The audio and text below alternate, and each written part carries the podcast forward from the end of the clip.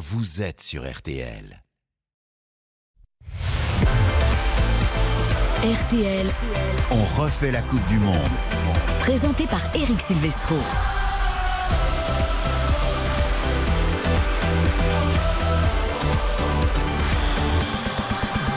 Bonsoir à tous, ravi de vous retrouver sur RTL pour On refait la Coupe du Monde. 3 heures de plaisir, 3 heures de football, 3 heures de bonheur jusqu'à 23 heures. L'équipe de France est en demi-finale de la Coupe du Monde 2022. Match à venir face au Maroc.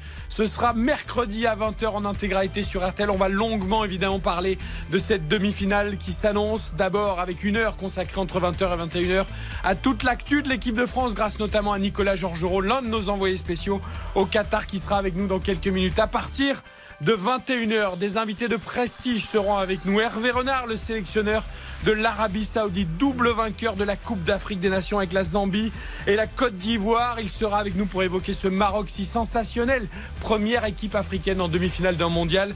À côté de lui, l'homme qui lui avait donné sa chance, l'homme qu'il vénère, Claude Leroy, le sorcier blanc, qui avait gagné la Cannes lui en 88 avec le Cameroun. Ces deux hommes sont évidemment fiers du continent africain. Ils sont avec nous, tout comme Rémi Pigaglio, qui est notre correspondant à Casablanca, où la fête a duré évidemment toute la nuit après cette qualification historique du Maroc. Nous présenterons également l'autre demi-finale entre la Croatie et l'Argentine, où la fraîcheur va peut-être jouer un rôle car les deux équipes ont beaucoup joué et toutes leurs stars également depuis le début de la compétition.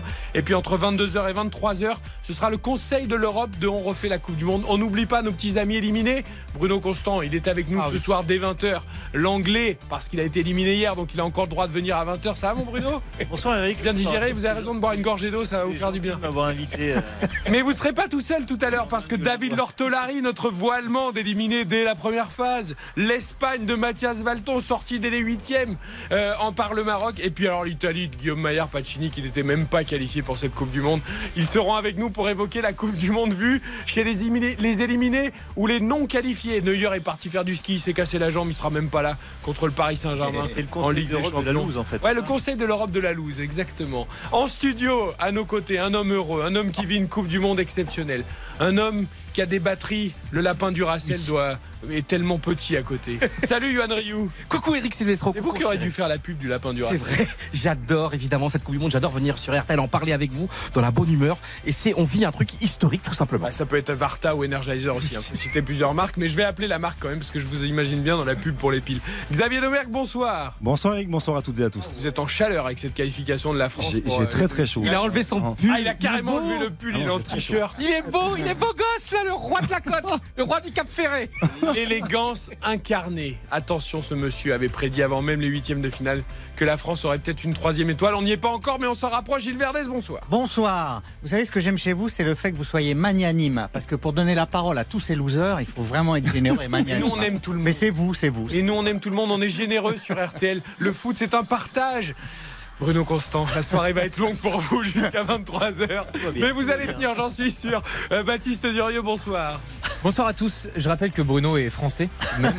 Mais, euh, Il le rappelle merci. souvent. Mais, important. mais voilà. Mais on rappelle que pour nous, c'est notre voix anglaise. Et moi, je Donc ce soir, ce sera notre bouc émissaire. Il va, il va prendre cher, évidemment. Mais, il n'est pas tout seul. Parce que Spencer, à la réalisation, a aussi du sang anglais dans les veines. Euh, il reste caché derrière la vitre, même sous sa console, tellement il a plus envie de se montrer. Mais il est avec nous, évidemment, de 20h à 23h avec Hugo. Soyez les bienvenus. C'est On refait la Coupe du Monde. On refait la Coupe du Monde jusqu'à 23h sur RTL.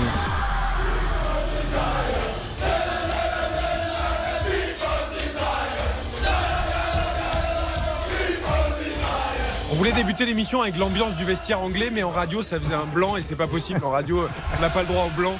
Donc on a été obligé de mettre le vestiaire de l'équipe de France sur Gala Fruit from Desire. Écoutez les joueurs qui sont rentrés après cette qualification pour les demi-finales. Quel bonheur, quelle joie. Dans le vestiaire anglais, avec du silence, Bruno Constant, je peux rien. Un hymne original en plus hein, de la part des Bleus. Un Eh, mais morceau qui est on n'est pas là pour choisir, on n'est pas 10 jockeys On en France. chaque but. On fait pas de la musique, on joue on est là pour gagner des étoiles sur le maillot, on n'est pas là pour. Bruno, On n'est pas là pour faire de la musique, Bruno Constant. Nicolas Georgerot, bonsoir. Bonsoir les amis, bonsoir à tous. Nicolas Georgerot, il est allé à Doha pour aller en boîte de nuit, tout ça. Non, il est allé là-bas pour euh, accompagner l'équipe de France jusqu'en finale. Hein, Nicolas? Oui, oui, de toute façon, il n'y a pas de boîte de nuit ici, donc euh, au moins, euh, C'est autant pas voir ce qu'on m'a dit, Nicolas, autant, quand euh, même. Il paraît qu'il y en a, elles sont un peu A cachées, mais il y en a priori, quand on même. peut en trouver, hein, a priori. Comment on fait dans ce cas-là alors pour trouver Ah bah, ça- Comment on trouve les chemins de traverse, les pou- la poudre d'escampette, c'est vrai Vous demanderez à Harry Potter le, le quai 9 3 quarts euh, pour, euh, pour trouver les endroits secrets. J'adore danser. Donc Bruno, donc euh, Nicolas, tu danses un petit peu comme ou pas? Vous arrivez à sortir un petit peu après les matchs? Oh, c'est quand même assez euh, gentil, cher Johan. Euh, on a quelques petits trucs à faire euh, par ailleurs, mais euh, effectivement, euh, déjà, euh, on a cassé notre PEL pour euh, boire une bière de temps en temps. C'est vrai pour fêter les différentes victoires de, de l'équipe de France depuis le début de la compétition. Ça s'arrête là. Ouais, il va falloir euh, justifier les notes de frais à RTL avant de rentrer. Mais bon. Euh, Nicolas, aujourd'hui c'était entraînement tranquille, décrassage, j'imagine, huis clos. hein, je- pas, de, pas de journée, Oui, pas de oui, conférence de presse. Non, non, pas de conférence de presse euh, dans la nuit. euh, effectivement, les- le staff des Bleus avait fait savoir qu'il n'y aurait pas de pas d'activité euh, presse aujourd'hui. C'est la deuxième fois que ça arrive depuis le début de cette Coupe du Monde, et, et donc un très léger décrassage tout à l'heure en fin d'après-midi, une fois que les, les Bleus avaient déjà profité de la matinée pour souffler, pour dormir, faire un peu de un peu de piscine, un peu de balnéo, beaucoup de, de soins tout au long de la de la journée. Et donc pour les titulaires euh, d'hier, c'était vraiment des, des soins, un peu de vélo, tourner un petit peu les jambes. En revanche, les, les remplaçants ont fait euh, un entraînement avec quelques ateliers, quelques jeux avec euh, ballon, mais c'était vraiment très très léger puisque euh, on le dit maintenant depuis euh, quelques jours, mais euh, la récupération et, et- et de comment dire de, de recharger les batteries, ça va être un élément très déterminant pour la dernière ligne droite de la de la compétition. Eh ben, c'était un peu le même programme pour notre champion du monde à nous, 98, Alain Bogossian qui est avec nous évidemment. Piscine, repos, décrassage, antenne. Salut Alain. La belle vie, quoi. Ah, Euh, pareil, bonsoir à tous. C'est un peu pareil pour vous aujourd'hui. Bah, bien sûr. Euh, aujourd'hui, golf. Ah oui, Aujourd'hui, c'est ce que j'allais euh, dire, tout vous avez oublié le golf, ouais, c'est ce que Ah j'allais ouais, dire. non, mais aujourd'hui, golf. euh, entre, entre deux matchs, il y a toujours un peu de golf. Et tout ça, il faut, faut se libérer les- l'esprit, la tête. Et, euh, Et alors, ça a donné quoi? Ah, mais pas mal, pas mal. Moins 3, c'était bien mal. Ah, bon, mal. Moins que c'est une trois, belle on peut, jouer, journée. C'est une ouais, belle on, peut jouer journée. au, go- et on peut jouer au golf encore dans le sud de la France. Parce que c'est vrai que je pense que chez vous, il fait un petit peu Ça, froid. Moins Ouais, 3, un ça peu veut dire que vous avez mis 3 balles En dessous du par. En dessous- du par. Donc vous avez super Pas trois fort, balles, c'est pas, trois- c'est pas trois balles, c'est trois coups en dessous du par. Trois balles, euh, c'est trois coups en dessous du par. Le par est, le par est de 72, j'ai joué 69. quoi. Donc c'est C'est- extraordinaire ce que vous avez fait alors, c'est magnifique. C'est un très bon score, oui. Ah, il aurait fallu jouer 66, hein, ça aurait rappelé des souvenirs aux Anglais, mais bon, c'est tellement Exactement, lointain. ouais, bah ça, ouais, 66, c'est trop loin pour eux. Il hein. fallait, il Maintenant, ils fallait, ont- il Oh, fallait jouer encore un peu meilleur, Ils ont du mal. hein. J'ai jamais Ouais, joué au golf à part une fois. Qu'est-ce que vous êtes dur avec 66, vous imaginez comment vous 66, êtes dur alors, que cette équipe Anglais. d'Angleterre a tenu la dragée haute à l'équipe de France a un match brillant. Elle a été admirable cette équipe Et, d'Angleterre. et puis on a la mémoire courte quand même en France, hein, parce que 98, on a attendu combien de temps pour voir 98 Mais 98, Ouais, 2018. 98 ans, quoi. Nous, on est dans le présent, euh, monsieur Constant. Ah, mais aujourd'hui, on a plus d'étoiles que les Anglais quand même. Ah, oui, on va y revenir, on va y revenir. Euh, Tony Cross, Johan Rioux, moi qui suis un accro des réseaux sociaux, a tweeté que c'était le meilleur match du mondial, ce France-Angleterre. Est-ce que tu valides? Oui, alors j'ai revu le matin, euh, revu le match ce matin. J'adore maintenant dans cette compétition le matin, tranquille, je me réveille, je regarde de nouveau. À quelle heure? Parce que ce matin, entre, je me suis levé 6h, entre 7h et 8h30. Et donc le bonheur, effectivement, hier soir, je n'avais pas vu ça à ce point-là. Mais c'est vrai que c'est, on est tellement dans le très très très très très haut niveau. C'est le souci des détails, la perfection des deux équipes. Parce que franchement, ce match a été d'une beauté. Parce qu'un grand adversaire, parce qu'un grand coach adverse, parce que des adversaires, tu vois, Saka, merveilleux, lui qui a été victime d'insultes racistes honteuses l'an passé, suite à son pénalty raté en finale de l'Euro. Des joueurs incroyables, un milieu de terrain magnifique, un Harry Kane tellement beau. Et je trouve que ce match déjà a été d'une beauté dans l'esprit. T'as vu, il n'y a jamais eu de mauvais tacle, il n'y a pas eu de. Et c'est très important de le souligner la presse qui essaye de faire monter évidemment la sauce. Pays-Bas-Argentine, quoi. C'était magnifique. Et surtout, j'ai ado- j'ai adoré, par exemple, je prends juste un petit cas concret, comme euh, euh, Upamecano. On dit, oui, en première mi-temps, il a eu du mal de temps en temps contre Harry Kane. Mais encore heureux, c'est ça qui est beau, c'est la beauté quand même. On a les meilleurs joueurs du monde qui sont là. Donc heureusement que de temps en temps, tu te fais prendre un petit peu par Harry Kane. Ça qui est beau, puisque Harry Kane, c'est l'un des cinq meilleurs défen- euh, attaquants au monde. Et Upamecano est un des dix meilleurs défenseurs au monde. Et Upamecano, par ailleurs, a été extraordinaire. T'as vu, sur l'action du premier but, il est magnifique. Il récupère le ballon, il avance, dépassement de fonction, dépassement de magnifique de ce qu'il fait. Et j'ai trouvé que tous les joueurs, c'était comme ça. Parfois, ils étaient un petit peu moins bien, parfois, ils étaient un petit peu mieux. Et c'est ça que j'ai aimé, le côté, les, la beauté, les failles, les défaillances, la grandeur. Et là où il a été très fort au Pamecano, c'est quand il chope le mollet d'Ariken, il le fait juste avant la ligne. Oui. Comme ça, Oui. il n'y a pas Et pénalité. tout dans, toujours dans l'anticipation. voulez vraiment qu'on reparle de ça avant Ah oui, non, mais tu vois, juste Et- avant la ligne, Bruno Et Constant. en plus, qu'on tu parle dis, eh, excuse-moi, ouais, mais tu dis, il a chopé le mollet et il y a juste avant la ligne, mais il n'y a même pas eu faute. c'est le problème, c'est que là, les Anglais vont nous tordre si on, si on parle de ça. Qu'est-ce qu'il est fort tordre. Upamecano Alors juste, on va y revenir, on va y revenir Bruno Constant, mais j'ai vu Gilles Verdez regarder Johan Ryu comme un extraterrestre, comme pas mal de monde, hein, vous me direz. Ah oui mais, mais vous avez l'air surpris, euh, mon Gilles. C'est hallucinant de considérer que ce Angleterre-France est le plus beau match de la Coupe du Monde. Pour moi, au niveau de l'intensité, de la bestialité, du côté sulfureux, des revirements de situation, c'est le euh, Argentine-Pays-Bas. Rien ne le surpassera. C'est- C'est c'est le football à l'état pur que j'aime, avec cette sauvagerie. Mais pas voilà, dans le- voilà. Alors après, quand on déclare qu'un match est fantastique, il faut qu'il y ait deux équipes. Mais cette Angleterre-là, avec Foden transparent, Kane qui se prend pour un Oh sauveur, là, qui tire un deuxième penalty, un gardien de but qui est extrêmement médiocre, Shaw, Anderson qui savent pas passer un ballon à leur Je pensais que coéquipier. c'était une émission Comment on peut déclarer la que c'est le meilleur match de la Coupe du Monde? La soirée Je trouve ça animée. délirant. La soirée va être animée. Bruno Constant, parole à la défense. Gilles, Non, je- honnêtement, je sais pas quoi dire parce que si Gilles, Ah, ça m'étonne pas. pense, si Gilles pense tout ce qu'il vient de dire, c'est Bah, qu'à il a dormi pendant le match, très honnêtement. Je pense qu'il a fait une micro-sieste. ouais. Parce que honnêtement, je crois que c'était le meilleur match de l'équipe d'Angleterre sous Gareth Southgate, Ah bah. Qui, est, qui est en C'est dire poste- le niveau. Hein. qui est en poste depuis 6 ans, Qui va perdre son poste d'ailleurs. qui a dominé, qui a dominé les champions du monde en titre, clairement, qui a éclipsé celui qu'on présente comme le meilleur joueur du monde, qui a été très discret sur ce match. Le meilleur bleu, ou on va dire l'un des deux meilleurs bleus sur ce match, était le gardien, Hugo Loris. Pour moi, ça veut dire quand même beaucoup de choses. Ils, sont, ils ont obtenu deux pénalties, ils auraient dû en obtenir trois. Ils en marquent un, ils en ratent un. Ça, c'est le jeu, il n'y a pas de souci. Mais on peut pas dire que l'Angleterre a été dominée par les Bleus et on peut pas dire que l'Angleterre mérite cette élimination. Je suis désolé. Eh ben, écoutez Aurélien Chouameni euh, qui s'est confié à Nicolas Georgerot euh, euh, en conférence de presse après en zone mixte, comme on dit quand les joueurs, vous savez, quittent le stade et, parlent aux journalistes. Lui, buteur, hein, d'ailleurs, très joli but d'Aurélien Chouameni, une frappe de 25 mètres sèche, petit filet, euh, sans élan, absolument magnifique, a laissé Pickford pantois. Aurélien Chouameni, mais il est revenu sur la qualité de ce match. Et lui, pour le coup, Gilles Verdez n'est pas d'accord avec vous. C'était quand même un grand match. Beaucoup de fierté, on est, super content parce qu'on sait qu'on on rend le peuple français fier. Euh, C'était pas un match facile, mais à la fin on gagne, donc tant mieux. On a fait face à une super équipe euh, anglaise qui nous a posé des problèmes, mais à la fin, le fait qu'on soit, tous ensemble, qu'on vive tous une superbe aventure depuis le début de cette compétition, ça nous permet d'être ensemble euh, du début jusqu'à la fin et ça nous permet de gagner le match aujourd'hui. Voilà pour Aurélien Chouameni. Nicolas Georgerot, vous qui étiez au stade, qui avez commenté la rencontre avec Philippe Sansfourche, est-ce que vous l'avez senti cette intensité ou est-ce que la vérité est un peu peut-être entre les deux? Euh, oui, non, clairement, clairement, euh, cette, euh, cette intensité, on l'a, on l'a très bien euh, senti, comme on l'a très bien senti, euh, effectivement, en seconde période, euh, ce, ce gros quart d'heure où l'équipe de France a eu un énorme coup de pompe et qu'on on voyait que elle, elle a abandonné des certains duels où c'était beaucoup plus compliqué. Mais moi, je souscris totalement à ce que vient de dire Bruno il y, a, il y a quelques instants. Et, et d'ailleurs, il y a toute une partie des joueurs, quand on a discuté avec eux, qui sont d'accord aussi avec ça. C'est-à-dire que bien sûr que l'équipe d'Angleterre a, a mieux joué euh, et, et a peut-être a produit un, un meilleur football.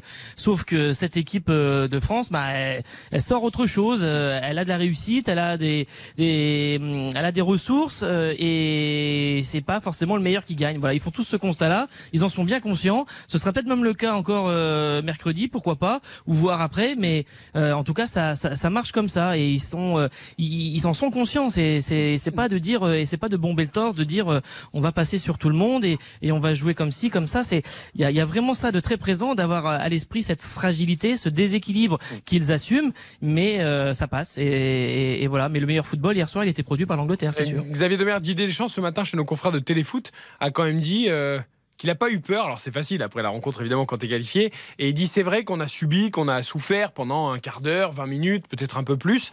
Mais en gros, euh, le, le- le message sous-entendu, c'est à l'arrivée, euh, c'est nous qui avons gagné. quoi. Non, mais ça, c'est la réalité. Sauf que, euh, que c'est bien aussi d'être lucide.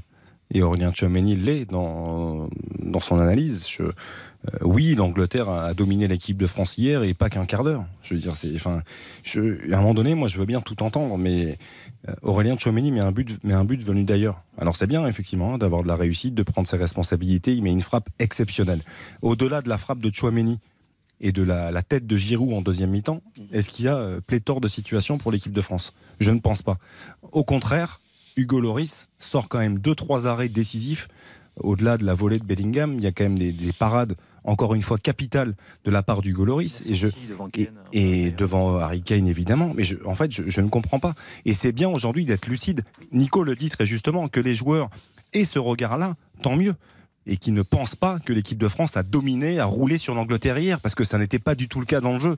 Donc après, oui, les Bleus, c'est pour ça qu'on disait hier, il y a un parfum de 2018, parce qu'il y a cette réussite, comme quand on est sacré champion du monde il y a un peu plus de 4 ans, qui fait que on sent qu'on peut déplacer des montagnes ensemble parce qu'il y a un, un sens du sacrifice, il y a un gros collectif dans cette équipe de France et ça, ça fait plaisir à voir. Mais dans le jeu, euh, oui, on a été dominé. Nicolas? Alors le- le- juste oui sur, sur le parallèle avec 2018. En revanche, euh, je, moi je trouve que autant sur certains matchs en 2018, on avait le sentiment et on pouvait se dire avant ils prendront pas de but.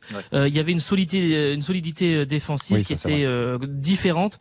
Euh, alors il y avait aussi d'autres soucis parce que l'équipe de France jouait euh, très bas, était avec euh, 35 ou 40 de possession de balles et que des fois on pouvait se poser la question de savoir est-ce que bah, on va se procurer des occasions, est-ce que euh, l'équipe de France pourra marquer un but ou deux buts? Euh, mais la solidité dé- défensive, elle, elle était euh, présente. Là, c'est un petit peu l'inverse. Si on veut résumer la, la philosophie du, du staff de l'équipe de France, en faisant état des sept blessés qu'il y a eu avant la compétition et au début de la compétition, dont cinq titulaires, c'est de se dire, bon, de toute façon, on n'a pas le choix. Euh, on- il faut qu'on assume tout et euh, il faudra marquer un but de plus. Voilà. Alors c'est pas du tout le logiciel des champs, c'est pas du tout la façon de faire habituelle, mais ils, ils, ils sont ils sont au pied du mur avec ça et, et il faut l'assumer. Et pour l'instant ça tient. Mais c'est vrai que Mais- même il suffit de voir le huitième de finale, il suffit de voir la, la Pologne. Si la Pologne a la, la triple occasion, s'il y en a un, euh, le ballon est fini au fond, c'est peut-être pas forcément le même match. Après, Nico, par rapport à, à ce que tu dis, moi, quand je, je parle de similitude avec 2018, je, je pense surtout à l'arrêt ou aux arrêts décisifs de Luri. de Lloris. Il les Mm. faisait aussi en 2018, même si défensivement, effectivement, on était plus solide. Et tu as complètement raison d'insister là-dessus. Ouais, et puis avec des si Alain Bogossian, vous auriez fait moins 6 ce matin, pas moins 3 sur le parcours de golf. Et oui, C'est c'est toujours pareil. La balle, parfois, elle tourne autour du trou et elle rentre pas. c'est comme ça. Le Non, sport, non, mais là hein. on fait, non, non, mais là c'est normal. On refait un petit peu euh, le match, on refait un petit peu la synthèse. On refait Euh, même la Coupe du Monde jusqu'à 23h. Non, exactement. Mais on, on a tout- on a tous vu, sincèrement, on a tous vu que cette équipe de France, bien sûr, a, a souffert. Mais vous savez qu'il y a, il y a euh, du plaisir à prendre quand on défend aussi. hein. Il faut pas, faut pas croire que quand on est footballeur, on on aime bien que attaquer. Euh, la défense, ça fait partie du jeu. Euh, Nous, euh, moi, euh, moi, j'ai appris en Italie à prendre du plaisir à défendre. Et, euh, et défendre, euh, ils, ils savent le faire, euh, les, les joueurs de l'équipe de France. Alors, c'est une équipe de France avec euh, euh, une défense remaniée, euh, vous l'avez dit, euh, Théo Hernandez à la place euh, de Lucas, euh, Upamecano qui est sa première Coupe du Monde. Il y a que Varane et Hugo Loris qui sont euh, des, euh, des, des joueurs euh, avec euh, 2000, en étant là en 2018. Koundé, il est tombé là par hasard parce que euh, on a mis de côté certains joueurs qui, qui, a, qui a mal démarré en début de, de, de Coupe du Monde. Moi, je pense que, ouais, je pense qu'aujourd'hui, l'équipe de France, voilà, elle fait, elle fait le taf. Elle subit peut-être, elle subit peut-être. Il y a eu des, des vagues. Ils ont tenu, ils ont tenu. C'est des roseaux. Euh, ils plient mais ils ne, rompent pas. Et aujourd'hui, euh, voilà, le milieu de terrain a fait un très beau boulot. Après, euh, vous savez, on a regardé, mais vous avez vu qu'il y a 40 euh, 43% de possession de balle pour la France, 57% pour l'Angleterre. Oui, on a été dominé, mais dominé n'est pas gagné. On l'a encore vu euh, sur ce match-là, comme on l'a vu euh, avec le Brésil, comme on l'a vu. euh, euh, voilà, il y a pas mal d'autres équipes qui, euh, euh, l'Espagne face au Maroc, qui a dominé, mais, mais qui n'a pas gagné. Ouais, Donc, ils, ont, euh, ils ont plus d'occasions, les Anglais, quand même. oui, mais eh, même si tu as des occasions, les occasions, si tu les mets pas au fond à l'arrivée, euh, à l'arrivée. Alors ça se joue à pas grand-chose, mais le pas grand-chose, il se joue en faveur de l'équipe de France. Vous avez un gardien qui est là pour arrêter les buts. Eh ben, le gardien Hugo Loris a fait sa parade, alors que euh, euh, Pickford sur Ah, la frappe fait- de fait 30 une mètres. non mais 30 oui, mais sur avant le 30 mètres, sur- oui, 30 secondes sur sur Giroud, mais Après- Pickford sur la frappe, sur la frappe, eh ben, il l'a pas arrêté. ouais, Euh, vous avez vous avez vu à un moment donné Harry Kane qui fait euh, qui fait la petite externe sur Hugo qui sort super bien. Ça fait partie du football les actions de but et, et un gardien il est là pour les arrêter. Un attaquant il est il est là pour essayer de les marquer. On a été plus efficace que les Anglais. Basta così, c'est ah, faut arrêter de tourner autour du pot. Il est très italien. Ah Alain- ben oui, un peu il il euh, non mais arrêtez, de croire, euh, non mais arrêtez de croire que voilà l'équipe de France, elle joue sa, sa partition, elle a, elle a, elle a ses forces, elle a ses faiblesses aujourd'hui. Il faut jouer avec ses forces et fa- et ses faiblesses. Je crois que Didier Deschamps, qu'est-ce qu'il a fait? Il s'adapte avec le 11 de départ qu'il a. On parle euh, de, de ceux qui sont pas là. Non, on parle pas de ceux qui sont pas là. Ceux qui sont là sont en train de faire du taf. Je peux vous dire qu'ils vont aller loin. Aujourd'hui, je, moi, je les vois, je vous le répète. Ils vont. Non, mais ils vont aller, à- Non, mais ils vont aller au bout. Mais t'as raison, Ah, Alain. Mais, mais moi, ce que j'adore, c'est quand. euh, ju- juste un petit parallèle, hein, bref, mais quand Alain dit euh, bon, en Italie, j'ai appris à défendre, effectivement, avec Parme à l'époque, ils avaient une sûr. défense exceptionnelle. Mais Maintenant, faut- les Italiens, ils, ils Non, mais- apprennent non, mais à il faut- apprécier le il football devant la télé. Il faut quand même aussi rappeler qu'à Parme, à l'époque, offensivement, il y avait quand même Vérone, Chiesa, Crespo devant. Dire, en termes de qualité. Mais on a la même chose en, pas équipe de France. On a la même chose en équipe de France. Non, c'est ça juste le pour le parallèle. Oui, mais t'as raison, mais on a exactement la même chose. C'est-à-dire qu'aujourd'hui, aujourd'hui, on sait très bien qu'on peut marquer des buts. Et Didier le sait. Même si c'est pas un joueur qui joue offensivement, mais il sait très bien qu'avec Mbappé, Giroud, Griezmann, Dembélé, il a, il a quand même du potentiel offensif qui lui permet de dire si on prend pas une valise de buts, on aura toujours la possibilité d'en marquer un, deux, voire trois buts. Donc aujourd'hui, c'est ce qui se passe depuis le début de la Coupe du Monde. Bruno, Johan et, et Gilles avant la pub. Je comprends ce qu'Alain veut dire sur le fait de prendre du plaisir à défendre. Si tu me parlais de l'Atlético Madrid, de Diego Simeone, si tu me parlais de l'Inter Milan, de José Mourinho, je comprendrais. Mais là, moi, j'ai revu aussi le match ce matin. Euh, Il n'y a aucun plaisir à défendre dans cette équipe de France. Ils sont à la rue totale. Théo Hernandez, il est en difficulté tout le match. Euh, il fait les fautes. La faute qu'il fait sur Mason Mount tout à la fin, elle peut coûter très cher à l'équipe de France. Chouamini, il est en grande difficulté tout le match. C'est lui qui concède le premier but, enfin le premier penalty. Il, il doit être averti sur, ce- sur, sur, sur cette action et il doit être privé de demi-finale. Et ensuite, il y a Donc ça, ça sent la rancune. Non, non, Ça, sent- cette la- dernière remarque tout. sans la rancune. Pas du tout. C'est vraiment un secteur qui est très, très, très en difficulté, qui a souffert tout le match. Bukayo Saka, il prend Ah, il aura fait 6 à 7 fautes de la part de l'équipe de France. Il n'y a aucun carton jaune sur les 6 à 7 fautes qu'il prend. Plus toutes celles qui n'ont pas été sifflées, qui sont parfois hallucinantes. À tel point que le meilleur défenseur blond- bleu hier, c'est Jules Koundé. Koundé qui fait un beau match, c'est vrai. Johan, tu voulais rajouter Oui, Bruno, moi je trouve que c'est la beauté aussi du football et de la Coupe du Monde. On est en quart de finale de Coupe du Monde. Encore heureux que tu as des moments, que tu as un match magnifique, des moments de souffrance, des moments où tu dois courber l'ochine. Tu vois, Mbappé hier, il a quasiment pas, touché un ballon. C'est pas maîtrisé. ça, Oui, veux mais moi je suis en plus un ayatollah, tu sais, du football offensif. Je suis un fou amoureux du football offensif. Moi, il faut qu'il y ait des buts. Et hier soir, j'ai pris un plaisir dingue. Et d'abord, et d'ailleurs, j'apprends ce plaisir avec Deschamps depuis quelques années, parce que hier de voir un Grisou qui est un extraordinaire maintenant stopper ou libéraux, où il fait, il est, il est partout. de l'histoire des. Et de voir, tu vois, et c'est un peu la Coupe du Monde, tu vois des, Il est des quand bleus même de pas chauffe. aussi bas, hein, Yo. Comment? Il est quand même pas encore aussi bas. Ouais, mais parfois, il, il y a est des encore un moments où haut. voyais bas. Et quand tu vois, par exemple, quand tu vois le Maroc qui souffre, quand tu vois l'Argentine qui souffre aussi parfois, quand tu vois la Croatie, comment ils doivent courber les chines, quand tu vois, quand tu vois le milieu de la Croatie, des Brozovic, qui pour moi est quasiment le meilleur joueur du mondial, quand tu vois un Modric qui va au taquet à 37 ans, un ballon d'or. On en parlera tout à l'heure. Le temps de jeu des Croates et des J'aime cette Coupe du Monde là où finalement la star c'est le collectif, la star c'est que tu mets ton blood chauffe, la star tu mets le, tu mets du bois. Et franchement hier quand tu vois un- quand tu vois la coupe, pourquoi Rabiot est l'un des hommes de cette Coupe du Monde? Parce que Rabiot il est transcendanté, transcendantal. Il donne et j'aime cette Coupe du Monde des tripes. Et c'est comme sur RTL. On- peut jouer sans star parfois. C'est une équipe. C'est une équipe, c'est important. Le collectif restera toujours au-dessus. Évidemment, une équipe pour durer et pour aller au bout. Moi, il y a des choses qui m'étonnent euh, à propos des analyses que vous faites concernant les parades de Loris. Comme si euh, le fait que Loris ait arrêté des frappes, des occasions, des tirs anglais signifiait que la France a été euh, mise en difficulté. Je vous signale que si vous prenez les quatre non, mais- laissez-le laissez-moi finir. juste finir. Bien sûr, Sinon, vous jouerez sans gardien. hein. Voilà. Laissez-le finir. C'est la Coupe du Monde des gardiens. Les quatre demi-finalistes, c'est des gardiens. Le gardien argentin qui arrête les tirs au but, le croate, lui, il arrête tout. Le aussi, incroyable. Et Loris. Voilà. Donc, il n'y a pas de conclusion à tirer de ça. C'est pas la Coupe du Monde de la possession. C'est pas la Coupe du Monde des occasions. C'est la Coupe du Monde de l'ultra-réalisme. Oui. Moi, je suis, contrairement à Johan, un, un ayatollah du football défensif. Moins on marque de buts, moins on en prend. Je suis content. 0-0, c'est le score ultime. Mais les Français, Donc, les Français, plaisir, hein. c'est ils là- 4-3. Mais non, mais ils sont pas là. Pour, ils sont pas là pour euh, caracoler. Ils sont pas là pour festoyer. Ils sont là pour gagner. C'est la, c'est la Coupe du Monde du vainqueur. C'est en 98, c'était pareil. Alain bah oui. s'y retrouvera. C'est 2018, là-dessus. L'équipe de France est une des meilleures attaques. Mais oui, mais On c'est parle de la là-dessus, des qu'on est fort. C'est quand Barthez stoppe Ronaldo et c'est quand Loris stoppe Harry Kane ou le, ou le rend fou. C'est pour ça qu'on va gagner la Coupe du Monde. Parce qu'on est imbattable dans nos buts. Loris face à Kane, on va l'entendre, Hugo Loris, justement, notamment sur ces deux duels. Penalty, un marqué, un tiré au-dessus par Harry Kane. C'est évidemment le tournant. Ça aurait pu être l'égalisation à quelques minutes de la fin. Ce sera juste après la pub. On refait la Coupe du Monde jusqu'à 23h sur RTL. Éric Silvestro, On refait la Coupe du Monde sur RTL.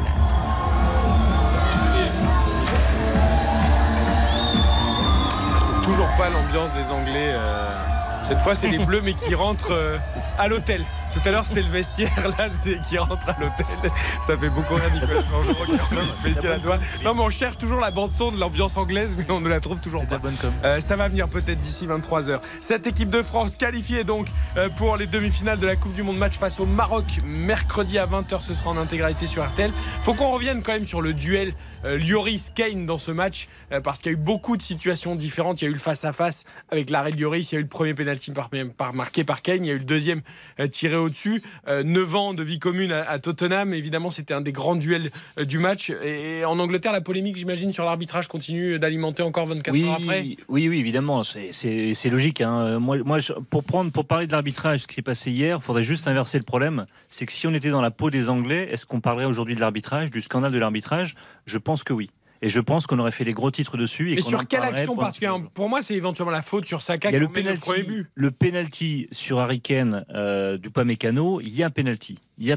Là, le pied de d'Harry Kane est juste de l'autre côté de la surface de réparation, mais le pied est quasiment, euh, la jambe est à l'horizontale et le contact, en fait, il est sur le haut du mollet. Et vous avez des Et il se poursuit. tout ça, vous avez Et il se poursuit. Ben non, mais j'ai regardé, j'ai re- regardé analysé, hier. Oui, mais Il y a vous toutes avez les vu des- images. Vous avez vu des images comme nous Non, arrêtées a- en non. photo à la télé, mais, Mais le non, VAR, ils ont 50 000 caméras, des capteurs ben, partout. eh ben, c'est des incompréhensible. révélateurs des lignes et tout, ils ont pas c'est sifflé. c'est- incompréhensible que le VAR ne soit pas revenu sur, sur cette, Je sur pense qu'on n'a pas le bon angle caméra. Sur la faute, sur la faute qui précède le premier but, Euh, il y a une faute avant le premier but français. Une faute sur Saka, elle Ça est évidente. L'assistant est à 4 mètres de l'action. Donc déjà, il ne voit pas la faute.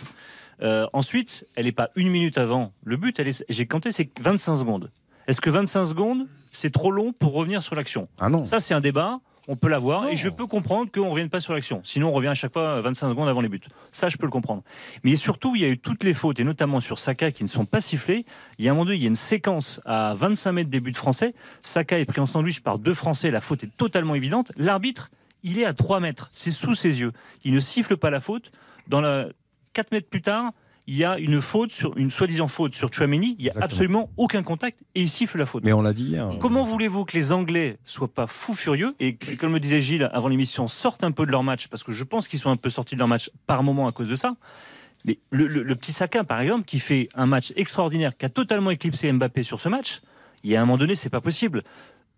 On dit que les, Anglais ne sont pas créés beaucoup d'occasions. À chaque fois qu'ils approchaient de la surface de réparation, il y avait une systématiquement faute sur lui, faute sur Ken ou le joueur offensif. Et on- il y a eu deux pénalties de sifflés. On vous a donné un coup franc à 20 mètres dans le temps pas parce que additionnel. c'est pas parce qu'il y a un troisième penalty qui aurait dû être sifflé qu'on va pas le donner Ju- parce qu'on a ju- déjà Juste pour faire court, ce sont plein de petites fautes successives qui agacent. Et encore, moi, je, je suis pas d'accord avec Bruno parce que je trouve que les Anglais sont restés dans leur match. Il y a Bellingham qui est un peu sorti parfois, qui s'est un peu perdu. moment, Mais, mais il a quand même été grandiose, je trouve, dans ce match-là. Mais après, je, je comprends ce que veut dire Bruno. Il a complètement raison. Quand on a joué au foot, ce sont des, de toutes petites fautes. Mais qui agacent parce qu'elles ne se voient pas. C'est la petite poussette juste avant d'intervenir qui fait que, sauf que quand ça se produit 2, 3, 4, 5, 6 fois de encore suite, une fois, et que c'est pas sifflé pour toi, et derrière toi tu pousses à tout petit peu de Chouameni et que tes, tes coups francs pour, contre toi, Mais en- c'est c'est difficile à accepter. encore une fois, c'est en inversant le problème. C'est- Si vraiment on était à leur place, on ferait exactement la même chose. On crierait au scandale. Alain Bogossian, les Ah oui. petites fautes qui ne se voient pas, c'était la spécialité Bruno le sait, ça. Enfin, Alain, Alain le Non. sait. Ouais, non, non, ce sont c'est des sûr que ça agace. qui ne se voient pas, qui énervent. Ouais, moi, plus que les petites fautes qui, les petites fautes, bon, allez, ça peut aller. Toi, en- tu les ça- faisais, peut-. Non, mais ça peut se faire. Ça peut se faire. Mais regardez, non, mais oui, oui, mais à un moment donné, chacun. Mais Ma- Maguire qui fait Maguire qui fait son erreur sur Giroud et qui prend pas au marquage, il doit, il doit être beaucoup plus près, etc. Bien sûr, il fait sûr. une faute, mais ça, c'est une faute tactique, on va dire. Oui. Non, mais sincèrement, moi, la les fautes de, de l'arbitrage, je suis sûr que, et je le, je le dis aujourd'hui haut et fort, euh, si, si j'avais été anglais aujourd'hui, c'est sûr que je, je serais énervé parce que la faute sur Saka, il doit revenir l'arbitre dessus. C'est sur le premier but. Sur le premier but, il doit revenir. Je suis d'accord, il y a, il y a faute quand il prend le ballon sur Saka. Euh, il, y a, il y a vraiment une faute, il faut revenir. Les Anglais l'ont demandé, il n'est pas revenu. Mais à quoi sert la VAR? Au bout d'un moment, à quoi sert la VAR? Parce que dans les 25 secondes qui suivent, tu, tu prends, euh, tu, tu, tu, mets le, tu mets le premier but qui, qui déclenche quand même euh, quelque chose d'énorme. Derrière, le, la VAR, elle, est, elle est inexistante sur le, sur le tacle de Upamecano. Non, Euh, ça a été tout le monde l'a vu. Ça a été checké, Alain. Oui mais, checké. checké. Elle oui, mais quand je te dis elle est inexistante, c'est-à-dire qu'elle ne prend, pas, elle prend pas sa bonne décision. Non, il est touché quand même. à Même, s'il n'y a pas pénalty, même s'il n'y a pas pénalty, il y a faute. Ah, il y a faute. Même Oui, si- mais Ah ben Alain, oui, mais non, mais tu me dis il y a faute à Oui, mais l'extérieur. attends, attends, Mais il faut attends, siffler. Alain, la VAR ne peut pas euh, Si c'est à l'entrée de la ne peut surface, pas elle ne peut revenir pas sur une- Sauf elle que- peut pas dire à l'arbitre il y a faute et il y a coup que franc. C'est ne soit voir. soit rien. Eric, Exactement. sauf que tu ne peux pas voir si c'est en dehors sans regarder à la VAR. Donc forcément, l'action, l'action, eux, ils ont revu l'action. l'action, Harry Kane, il, il tombe dans la surface, donc tu vas voir l'action et tu regardes à l'image et l'arbitre doit aller voir mais- l'image. Mais c'est ce Bruno. qu'ils ont fait, Bruno. Ils ont mis les révélateurs que nous, nous n'avons pas. Ils ont non, vu on n'en sait le- rien puisqu'on ne voit pas d'image. Non, mais toi, Ils toi, peuvent tu dire, ils peuvent dire, il y a, il y a très bien pu avoir. Toi, tu l'as pas vu, mais le VAR, ils on ne voit vu. pas les images. Bruno, toi, tu ne la vois pas, mais, mais eux, ils l'ont analysé C'est cette co- c'est image. comme le deuxième penalty. et C'est comme le eux- deuxième penalty. Eh ben, sans le. VAR, il n'y a pas de penalty. L'arbitre ne voit même pas la Eh ben, faute. Donc merci le VAR, il vous a accordé un deuxième penalty. Non mais c'est incroyable que cet arbitre n'a rien vu du match quoi. Et il est Ouais, passé à et côté Antoine complet. Ah, Griezmann d'accord. devrait être Nicolas à Jean-Jean. 43 buts en équipe de France. Voilà, exactement. Bah, Oui, mais t'as raison. Exactement. C'est- mais- Non, mais chaque perdant là de chaque match critique l'arbitrage euh, à n'en plus finir. Alors le pire, c'est Pep, hein, je crois, le portugais Oui, qui a quand même dit oui. euh, que c'était oui, un complot oui. parce que c'était un arbitre Argentin. euh, Argentin. argentin. Oui. Il était présent encore dans le tournoi. Oui. Non mais Voilà, qui voulait virer, un match de l'autre Voilà, tableau. voilà. Là, on marche Bon. la tête, c'est les complotistes quoi. Ok, donc arrêtons la paranoïa.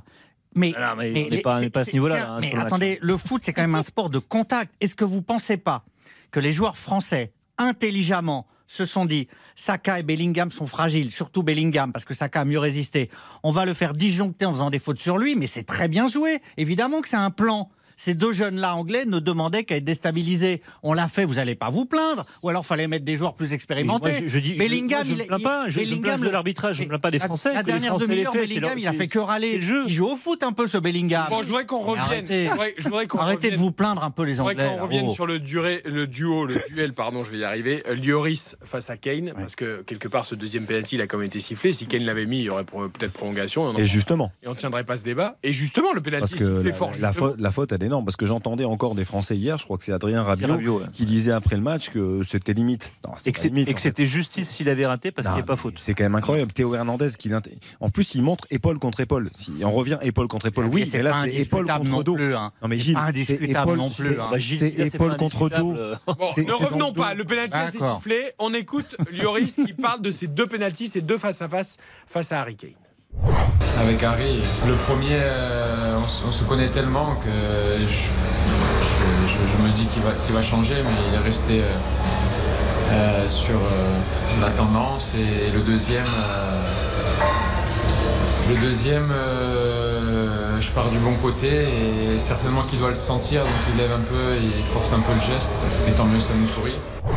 Voilà, Nicolas Georgerot, ça c'était les propos du Golioris Mm. après ce penalty. C'est vrai qu'il part, il part haut. Et d'ailleurs, il y a une petite vidéo qui circule sur les réseaux sociaux d'un Mm. petit montage humoristique fait, enfin montage qui est une vraie vidéo Ouais, hein, ouais, de Harry Kane avec euh, Johnny Wilkinson, le, le buteur du rugby de l'équipe d'Angleterre, où il apprenait à Kane à, à tirer bah, au-dessus des buts comme une transformation. Ah oui, de parce que. Ken, Ken, il marque ses pénalties, il dit mais non, c'est pas comme ça pour gagner une Coupe du Monde. Il faut, il faut la mettre au-dessus de la barre. Et il la met au-dessus de la barre. Extraordinaire cette vidéo Et qui est en train de juste à propos de, de- effectivement de, de Kane et de, et de Loris, nous quand on a vu Hugo Loris à- après match, euh, il avait un ton euh, assez grave quand il évoquait euh, justement son ami euh, Harry Kane avec qui il, par- il partage énormément de temps et leur famille partage énormément de, de temps. Et en fait, on, on- a su après, c'est que de l'autre côté de, comment dire, de pas, de la barrière, mais du, du- petit mur, avant qu'il vienne à, à nos micros, il est resté discuter assez longtemps avec Harry Kane qui était passé quelques instants devant nous tête basse mais ils sont restés ils ont échangé et, et- voilà et Hugo Loris disait euh, moi enfin de, voir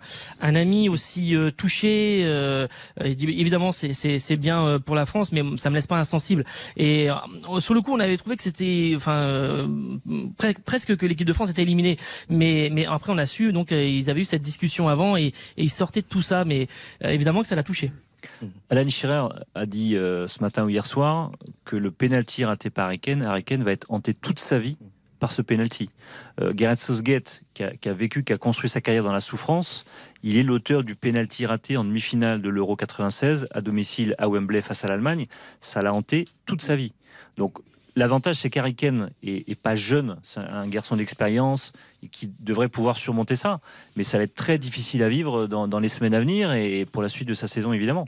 Oui, ça va être. Il faut qu'il fasse comme Kylian Mbappé qui s'est Après, après, bien remis de ce la, penalty. la question qui, Suisse. la question qui s'est posée en Angleterre, c'est de savoir est-ce qu'il devait tirer le deuxième Ah, penalty. c'est ce que disait Alain Bogossian hier, Alain. Tu disais, il fallait pas le tirer. Et effectivement, On a dit, mais non, j'ai regardé, c'est très rare hein, dans une Coupe du Monde d'avoir deux pénaltys à tirer dans le même match. Il y avait un Anglais à qui c'était C'est rare que les arbitres soient aussi généreux. hein. C'était Gary Lineker. En 1990, face au Cameroun, il avait tiré les deux, il avait marqué les deux. Mais le gardien camerounais, c'était pas son coéquipier en club, donc c'est forcément. un peu- et Bruno, pour comprendre ce qui s'est passé hier soir, comme ces deux tirs, ces deux pénalties. euh, de Kane, n'oublions pas comme il y a le traumatisme absolu de la dernière finale de l'Euro il y a un an, où ces trois jeunes qui étaient, alors euh, d'ailleurs Kane avait marqué, Maguire avait marqué, mais après il y avait les échecs des jeunes Rashford, Sancho, Saka, qui avaient reçu des tombeaux, excusez-moi, de merde vraiment d'immondice par le, bah, même par les Anglais. Hein. Et, c'est Ah un oui, traumatisme. par les Anglais. et donc je trouve que hier c'est très très beau parce qu'en plus on sait que Kane c'est pas du tout que quelqu'un qui se prend pour un héros, c'est pas quelqu'un qui est égotique. Je crois que c'est un champion, on est d'accord, totalement formidable et très apprécié en Angleterre.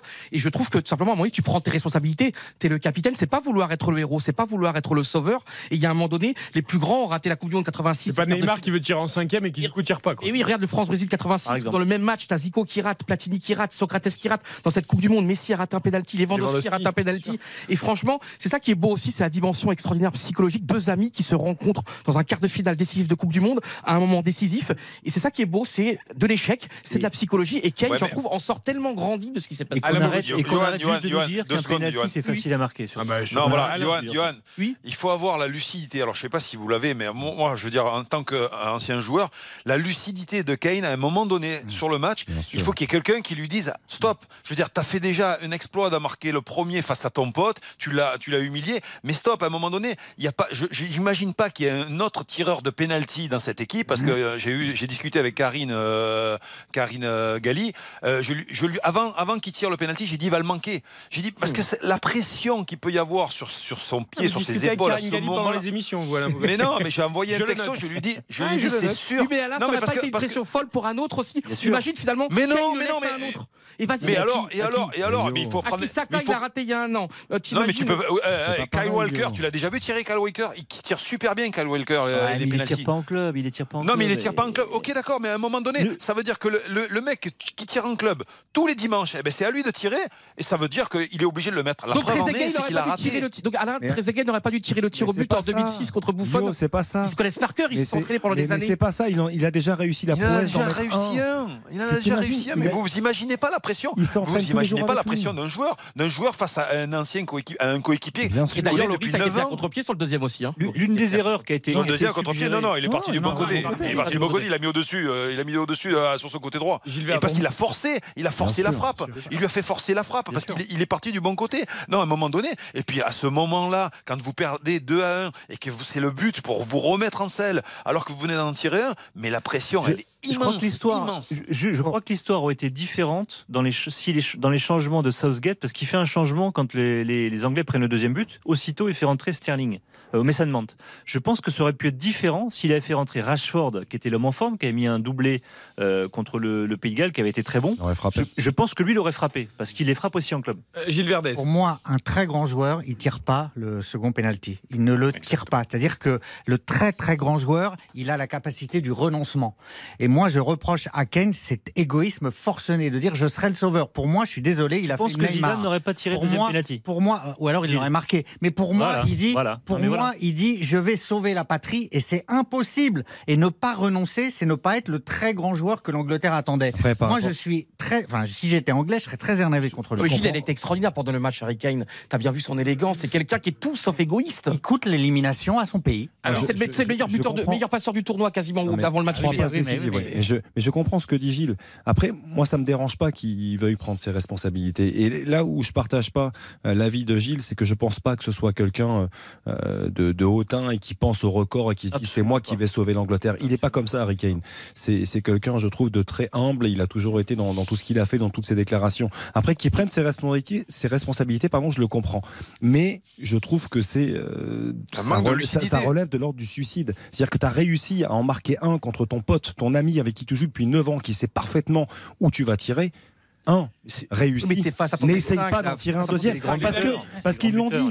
Hugo Loris l'a dit. Il, il sait très bien où il les frappe. Il frappe toujours du même côté. Et là, il le sait. Il veut mettre un peu plus de hauteur. Il veut forcer le geste. Et à l'arrivée, ça passe. Ouais, mais sur un bateau, c'est le capitaine qui reste jusqu'à le dernier moment. Mon père était marin pêcheur. Sur un, dans un bateau, c'est pas le. Sauf qu'il coule- pas au matelot à faire Sauf le qu'il boulot. coule avec le bateau, Johan. Sauf qu'il coule avec le bateau. D'ailleurs, on on Un penalty, un ça se rate aussi. Un penalty, ça se marque et ça se rate. les c'est amis, C'est l'histoire de la Coupe du Monde d'ailleurs ce pénalty. J'ai juste un petit mot par rapport à ce que tu disais.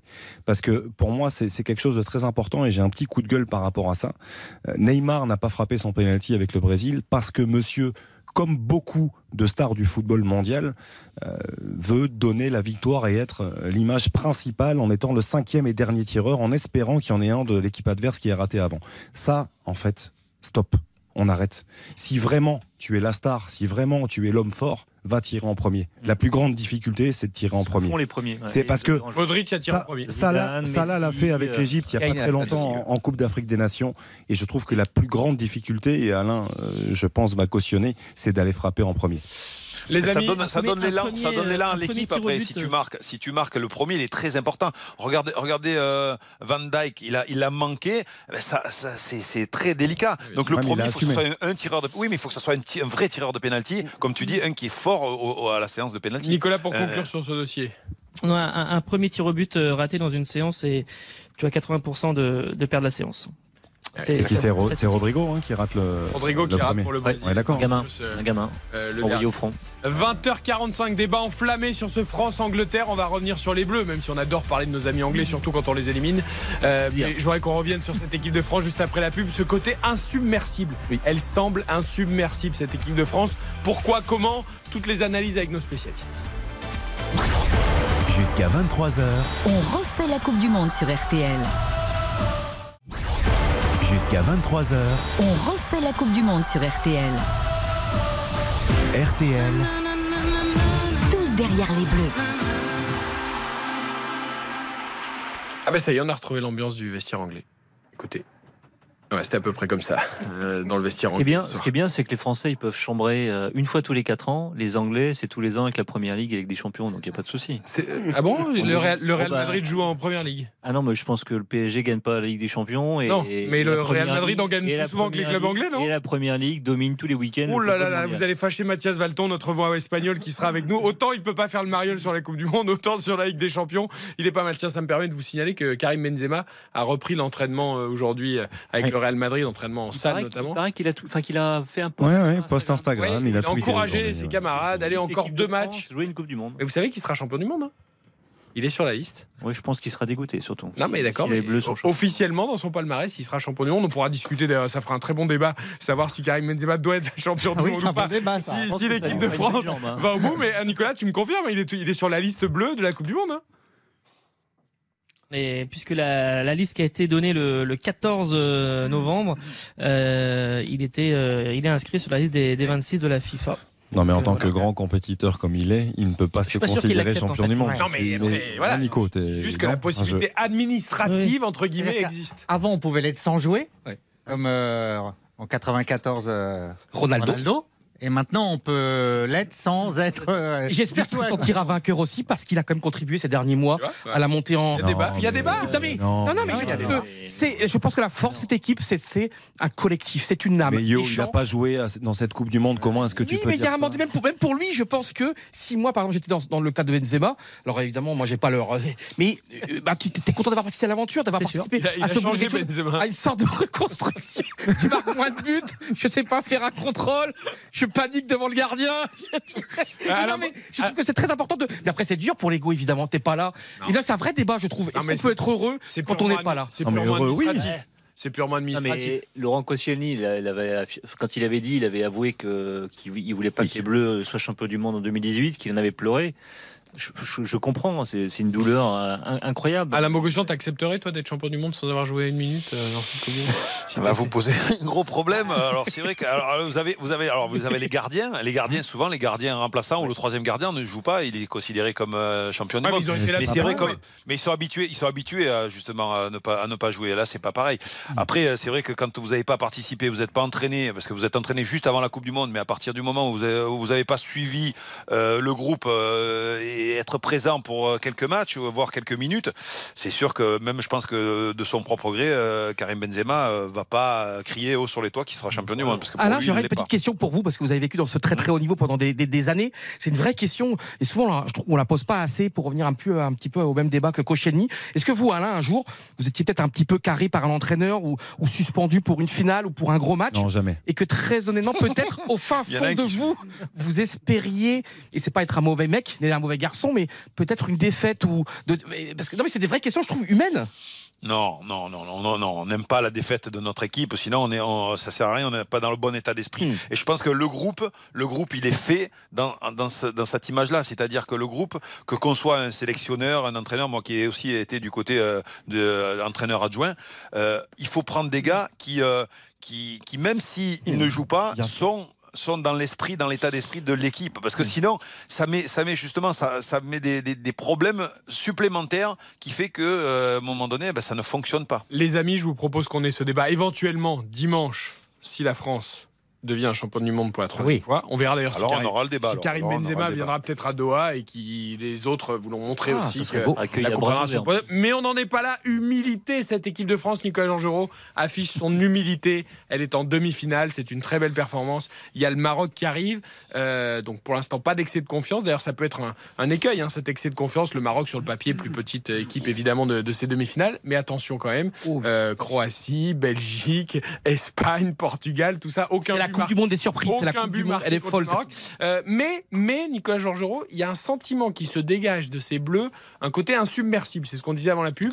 Est-ce que toi, qui vis près du groupe, en tout cas qui les vois tous les jours quasiment, tu sens ce côté un peu euh, bah, à la Deschamps, quoi, un peu euh, adaptabilité Oui, oui, oui. maximale et Il y, a le, il y a le côté bulle, il y a le côté bulle qui est très euh, renforcé. Il y a, en fait, euh, quand on regarde un petit peu euh, le groupe d'une façon euh, générale, quasiment individuellement, alors euh, pas pas les 24, mais euh, ils ont tous quelque, ils ont tous quelque chose à pas se faire pardonner, mais en tout cas, euh, il y a, y a y a une histoire euh, derrière quasiment euh, chaque joueur et, hum, et, et, et même derrière le, le sélectionneur avec cette histoire d'être dans le dernier carré, etc.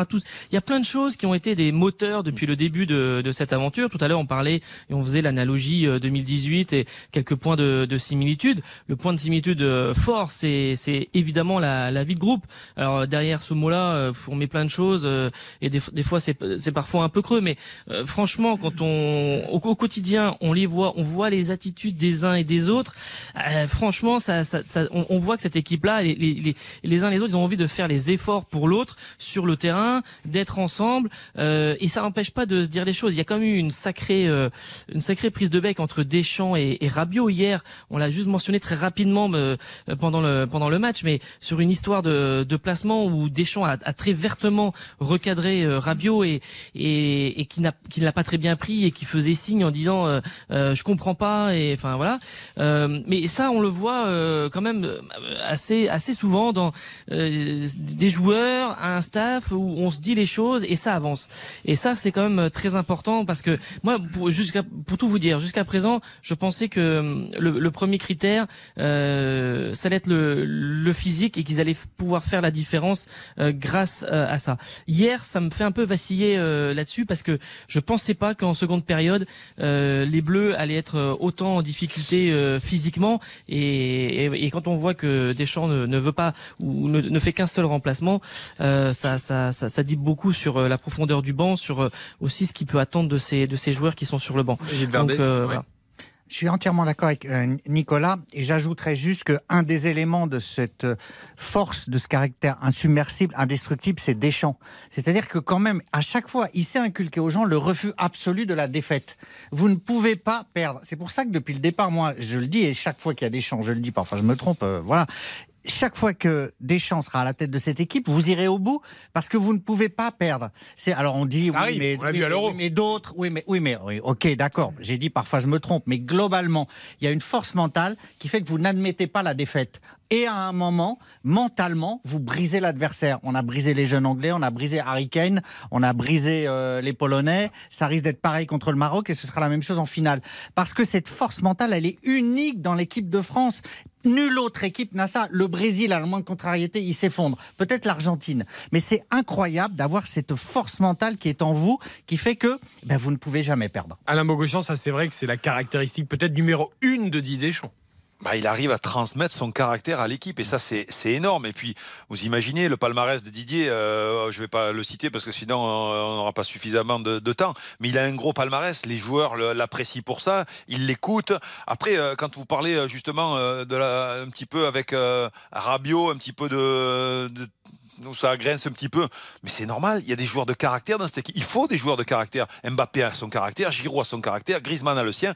Et ça peut, ça peut entre guillemets, avoir quelques étincelles avec, le, avec l'entraîneur. Mais euh, tant qu'il y a du respect de l'homme, respect de la personne, justement, cette équipe, elle, elle sent qu'avec cet entraîneur, elle peut aller décrocher la Lune. Elle a déjà décroché la, Coupe du Monde en 2018. Aujourd'hui, elle est toute derrière le sélectionneur. Et euh, voilà, tout ce que peut dire euh, aujourd'hui euh, Didier, ben c'est, pris, euh, mais vraiment à, à 100% par, par tous les joueurs.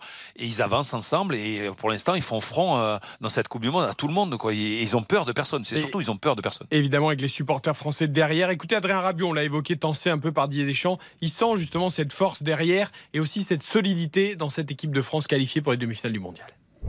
On sent qu'il y a cet engouement. Moi, je suis en contact avec des proches euh, qui sont aussi en France et qui me disent que voilà, de plus en plus, les gens sont derrière nous, ils y croient. Et bien sûr, on sent, on sent tout ça. Nos familles qui sont là avec nous aussi. Alors, on sent vraiment qu'il y, a- il y a quelque chose à faire et qu'on est poussé. On sent aussi que même quand on est en difficulté, rien ne peut nous arriver. Et, et ça, c'est quelque chose d'important. On peut pas toujours euh, dominer de la, de la tête et des épaules sur 90 minutes. Ça fait partie du football. Il y a des moments où on souffre. Encore plus dans le, dans le football d'aujourd'hui où les équipes sont, sont très proches en termes de niveau. Il faut savoir souffrir. Par moments, on a su faire le dos rond et puis euh, piquer au bon moment. Là, c'est ce qui nous caractérise aussi parfois. Donc, ouais. euh, c'est top. Adrien Rabiot hier après le match. Alain Bogossian, c'est vrai que la gestion des temps faibles, comme on dit souvent, euh, c'est important aussi euh, dans une équipe et les Bleus savent faire. Exactement, ils savent faire. Euh, vous parlez de Doron, moi je parle de Roseau, il parle de Doron, moi je parle de Roseau. Il faut savoir plier mais pas casser. oui, voilà, mais après, après c'est, voilà, c'est chacun son. Mais je veux dire, le discours de Didier Deschamps, à un moment donné, il y est dans son discours ça. On va subir, on va, euh, il va falloir être solide mentalement, costaud dans les, dans les, dans les duels. Il va falloir rien lâcher. Ça, ce sont les mots de Didier Deschamps que je, je- je l'imagine déjà. Il le faisait en tant que joueur, il le fait aujourd'hui en tant qu'entraîneur. Et donc aujourd'hui, voilà, il y a cette, cette ambiance et, et, euh, et ce groupe qui, qui vit bien et qui se renforce au fur et à mesure des matchs.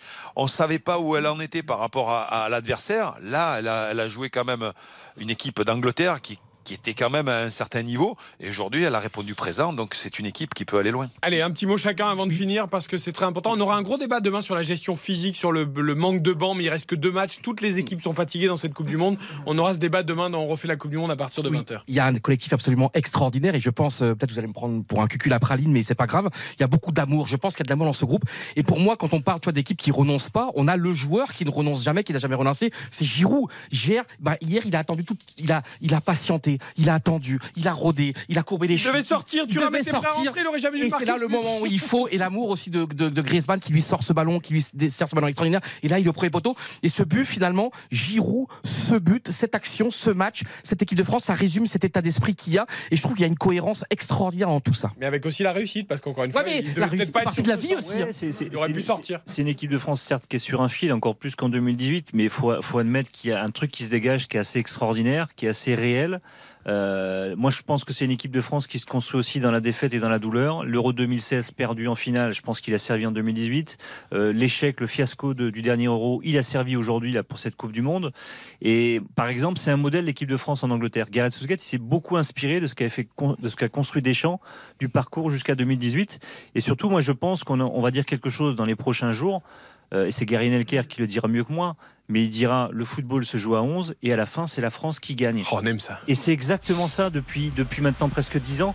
C'est ça en fait qui, qui se dégage dans le football mondial. Nicolas Georgerot, la dernière semaine s'annonce belle à Doha, on l'espère en tout cas.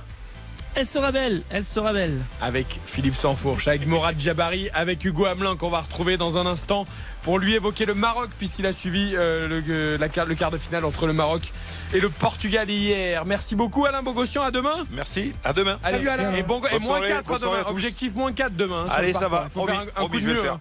Et, et pas, et pas, et- qu'est-ce que t'as dit hein?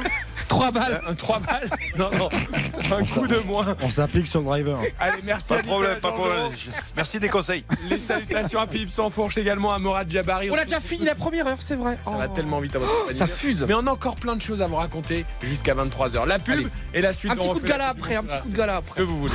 RTL, Tous derrière les Bleus. On refait la Coupe du Monde. Eric Silvestro sur RTL. Il est 21h, nous sommes ensemble jusqu'à 23h pour en refaire la Coupe du Monde. On connaît désormais le tableau des demi-finales euh, de cette Coupe du Monde 2022. Argentine-Croatie, ce sera mardi à 20h en intégralité évidemment sur RTL. Et puis euh, comment ne pas imaginer un France-Maroc exceptionnel mercredi là aussi à 20h. Et là aussi sur l'antenne de RTL avec Xavier Domergue ce soir, avec Gilles Verdez, avec Bruno Constant, notre voix anglaise qu'on invite quand même toujours à notre table et ce sera le cas jusqu'au bout de la Coupe du Monde. Avec Johan Rioux, notre euh, trublion à nous, notre Très monsieur heureux. plus. Très heureux, on s'amuse énormément, beaucoup d'amour dans cette équipe. Et nous étions avec Alain Bogossian et Nicolas Georgerot pour évoquer les Bleus entre 20h et 21h. Nous sommes maintenant avec Hugo Hamelin, autre envoyé spécial de RTL au Qatar pour parler de ce formidable Maroc, première équipe africaine en demi-finale d'une Coupe du Monde. Il était au stade hier pour Maroc-Portugal. Bonsoir mon Hugo. Bonsoir à tous. Que d'émotions dans une ambiance de dingue hein, d'ailleurs. Exactement, c'était euh, c'était assez fou, euh, un stade euh, tout de rouge vêtu. Il y avait quand même des supporters portugais, ils portaient aussi un maillot rouge, mais vraiment à 80% de supporters marocains dans ce stade Altoumama pour vivre un moment incroyable, un moment historique. C'est c'est vrai que la- ça y est, ça y est, Xavier. Le plafond de verre est tombé. On va être avec Hervé Renard et Claude Leroy dans quelques minutes. Le plafond de verre est tombé sur le continent africain. Demi-finale. Il faut, il faut se rendre compte de, de- la prouesse et de ce qu'est en train de réaliser le Maroc. Déjà en huitième de finale, on le disait, le Maroc n'avait pu disputer un huitième de finale de, de Coupe du Monde depuis euh, Mexico 86. Euh, autrement dit, une éternité. Euh, le Maroc est devenu la, la quatrième équipe africaine à se hisser en quart de finale, après le Cameroun en 90, le Sénégal en 2002 et le Ghana en 2010. Et là, désormais, le Maroc écrit une nouvelle page. Et quelle belle page C'est-à-dire le Maroc devient la, première équipe africaine à se hisser dans le dernier carré d'une Coupe du Monde. Et ils le font avec leurs armes, ils le font avec leurs qualités, qui ne sont pas que défensives, parce qu'il y a de la création aussi, il y a de la créativité, il y a du talent, incarné par Ziyech, par Bouffal. Et, euh, et aujourd'hui, c'est... Ça fait du bien. Ça fait du bien de voir cette sélection marocaine qui nous montre, encore une fois, on l'a dit hein, déjà depuis le début de l'émission, mais que le collectif restera toujours au-dessus de tout, malgré le, le plus grand nombre de talents individuels dans une équipe. Ce qui fait la force et la beauté de ce sport qu'est le football, c'est le collectif. Allez, on va essayer de joindre dans quelques secondes hein, Hervé Renard, le sélectionneur de l'Arabie Saoudite, et Claude Leroy, le sorcier blanc qui connaît si bien le football africain. Mais juste avant, je voudrais qu'on aille à Casablanca. Rémi Pigaglio, euh, correspondant de RTL au Maroc, est avec nous. Bonsoir Rémi. Bonsoir. Je n'ose imaginer la fête à Casablanca et partout dans le pays, euh, toute la soirée, toute la nuit, peut-être encore même aujourd'hui.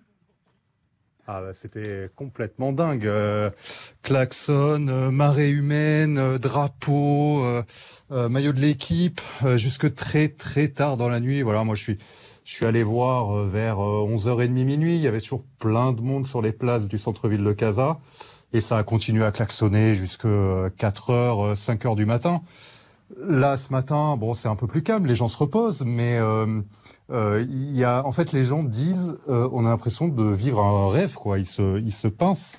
Euh, C'était euh, euh, déjà un exploit d'atteindre les huitièmes de finale, puis encore un exploit, un autre exploit d'atteindre les quarts de finale. Mais alors là, les demi-finales, les, les gens du, ont du mal à, réaliser. Euh, et puis maintenant, ils, croient que tout est possible. Hein.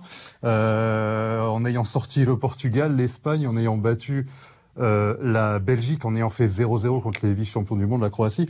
Bon, tout le monde est d'accord pour dire que, ok, la France est très très forte cette année. Mais voilà, c'est le foot, rien n'est impossible. Ouais, il y a beaucoup d'équipes euh, africaines ou de continents différents qui nous ont séduits durant cette Coupe du Monde. Hervé Renard nous fait la gentillesse d'être avec nous, le sélectionneur de l'Arabie Saoudite, euh, qui a eu tout à l'heure Xavier Domergue au téléphone et qu'ils ont longuement discuté. Bonsoir Hervé. Bonsoir. Merci beaucoup d'être avec nous sur RTL Hervé. Euh, C'est vrai que cette Coupe du Monde, elle est complètement folle. On s'attendait à un mondial un peu particulier avec cette programmation en plein hiver, avec toutes les incertitudes qu'il y avait autour. Bah, à l'arrivée, voilà, on a le Maroc en demi-finale. On a eu plein de superbes matchs, comme l'Arabie Saoudite aussi qui nous a, qui nous a fait vibrer avec vous euh, sur le banc. Euh, C'est une Coupe du Monde finalement qui nous enthousiasme et qui réserve son lot de surprises. Oui, c'est le c'est le football d'aujourd'hui où beaucoup de fédérations euh, travaillent euh, énormément et travaillent euh, de façon remarquable.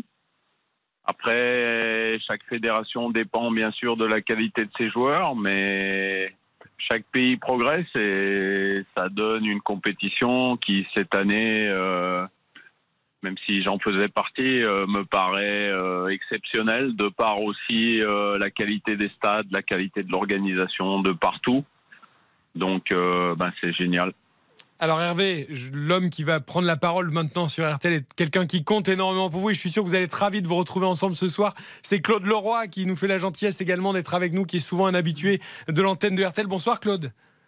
Bonsoir, salut Le- Hervé. bonsoir. Euh, Le football à l'honneur, tout le football, mais Bonsoir, notam- Claude. notamment le football africain, Claude, avec cette qualification du Maroc, hein, le Cameroun, le Sénégal, le Ghana en 90, en 2002, en 2010, avait buté sur les quarts de finale. Ça y est, c'est enfin fait pour une équipe africaine, une demi-finale. Oui, c'est- ce qui est, ce qui est intéressant cette année, c'est que les- au soir de la troisième journée, les cinq équipes africaines pouvaient se qualifier, ce qui n'a pas toujours été le cas. Donc euh, les cinq équipes avaient encore un espoir, même si ça paraissait très compliqué pour le Cameroun. Ça ne dépendait pas que de lui, mais euh, c'était possible. Et puis, il y a quatre ans, c'est pas parce qu'Hervé est là, mais Hervé dirigeait le Maroc et, et je pense que s'il y a une équipe qui avait montré aussi beaucoup de qualité, si je me rappelle bien, ils avaient fait match nul contre l'Espagne, euh, bêtement perdu contre le Portugal et, et, et contre l'Iran, sans du tout le mériter. Donc, dans un groupe qui était extraordinairement difficile avec Espagne et Portugal, euh, ils avaient montré beaucoup de qualité, mais pour rebondir sur ce qu'a dit Hervé tout à l'heure, on prend deux exemples. Maroc euh, en Afrique et, Arabie Saoudite. Le Maroc, depuis 13 ans, à Salé, à l'académie, ils ont commencé à faire un véritable programme de travail pour les formateurs et pour les jeunes. Et ça donne, ça, paie. Et il commence à y avoir euh, beaucoup de joueurs qui sont partis de cette première génération. Et puis l'Arabie Saoudite, j'en ai souvent parlé avec Hervé, euh, ils mettent le paquet aussi, ils essaient de se structurer. Il a la chance d'avoir, disait-il, des, dirigeants de grande qualité. Et, et ça porte ses fruits plutôt que quelquefois euh, euh, ce, qui, ce qui se fait un petit peu n'importe comment dans d'autres fédérations. On n'a pas compris que le football des jeunes et la formation des éducateurs, c'était les deux choses les plus importantes. Hervé, euh, Claude, déjà, euh, comme l'a dit Eric, un, grand merci d'être avec nous ce soir. Vraiment, c'est euh, c'est une chance immense de vous avoir tous les deux. On sait que vous avez une relation très particulière qui remonte à un certain nombre d'années. J'ai eu la chance de, vivre un grand moment, peut-être l'un des premiers grands moments de la, carrière d'entraîneur de- d'Hervé. Ce titre, bien sûr, avec la, Zambie en 2012. On a partagé ce moment avec Claude Leroy, avec qui on a vécu cette Coupe d'Afrique des Nations au Gabon et en Guinée équatoriale. C'est quelque chose qui restera jamais gravé dans, mon esprit, en tout cas dans ma mémoire. Aujourd'hui, de, voir le, Claude, le, parcours de d'Hervé, euh, qui est un parcours exceptionnel. On parlait de ce titre en Coupe d'Afrique en 2012. On parlait de, on n'a pas parlé encore du titre en Coupe d'Afrique en 2015 avec la Côte d'Ivoire, avec le Maroc, y a eu de belles choses aussi. Euh, tu évoquais ce parcours en Coupe du Monde en 2018. Ça doit être quelque chose de, fort pour toi, Claude, et, aussi, bien sûr, quand tu entends les mots de, de Claude pour toi, Hervé. Bah, c'est surtout, c'est surtout pour Hervé que c'est fort, parce qu'en plus, je pense qu'il est, il au, premier tiers de, sa carrière et qu'il y a encore plein de belles choses qui vont arriver. Il récolte légitimement les fruits de, quelqu'un de passionné, d'authentique, de vrai, qui n'est pas un courtisan, qui n'accepte pas les, les compromissions, qui, fait honneur, qui fait honneur à ce métier, qui fait la fierté de, ce métier. Moi, c'est quelqu'un que, qui est resté avec moi quelques années, mais que j'adore et que je, dis toujours, euh, sous forme de, en souriant, que il y a bien longtemps que l'élève a dépassé le maître. Mais moi, je, suis devenu un, grand supporter d'Hervé, mais surtout même quand des moments où il était un petit peu euh, euh, pas, pas critiqué, mais où, les gens se posaient des questions. Moi, je pense que le, plus grand échec pour des dirigeants, pas pour lui, ça a été quand il était à Lille, de ne pas lui avoir laissé le temps, parce que je suis sûr qu'il aurait battu un, club formidable qui a un vrai potentiel pour être un, un grand club. Voilà. Oui. Monsieur Renard, j'avais une question pour, pour Monsieur Renard. C'est vraiment, racontez-nous vraiment, Hervé, votre émotion, parce que c'est quand même un des plus grands exploits de, même de l'histoire de la Coupe du Monde, de ce mondial. Cette victoire contre l'Argentine, où d'ailleurs, c'est pas seulement les 5 minutes de folie, c'est le match qui est fantastique. Racontez-nous, c'est vraiment un truc qui sera gravé dans votre vie, mais une émotion. Est-ce que vous avez pleuré? Est-ce que c'était une émotion absolument surpuissante? Oui, c'était un match exceptionnel dans une ambiance euh, que j'avais jamais connue. Euh, Il y avait 85 000 spectateurs euh, avec des Argentins et des Saoudiens, notamment les Argentins qui faisaient un bruit incroyable. D'ailleurs, je suis pressé d'aller voir vite cette demi-finale contre la Croatie. Simplement, j'étais au match contre les Pays-Bas, Argentine. Euh, simplement pour l'ambiance, c'est exceptionnel. C'est bon, il y a un génie sur le terrain euh, dès qu'il touche le ballon, mais l'ambiance, elle est fantastique. C'est le football, c'est ce que j'aime. Et j'ai vécu une journée euh, exceptionnelle, mais de suite, euh, après le coup de sifflet final, euh, moi j'avais qu'une idée en tête, c'était de me qualifier pour les huitièmes de finale. Et même avant le match de l'Argentine, euh, bon, on s'est pas réalisé. On n'est pas passé loin, mais on est passé à la fois très près, mais encore trop loin. Voilà, c'est ce qui fait les détails, les équipes qui doivent encore progresser. Parfois, il faut du temps. Euh, il faut savoir faire euh, accepter la sentence et puis euh, travailler encore plus pour ben, un jour vivre ce que vit le Maroc. Juste, j'aimerais rebondir sur le Maroc.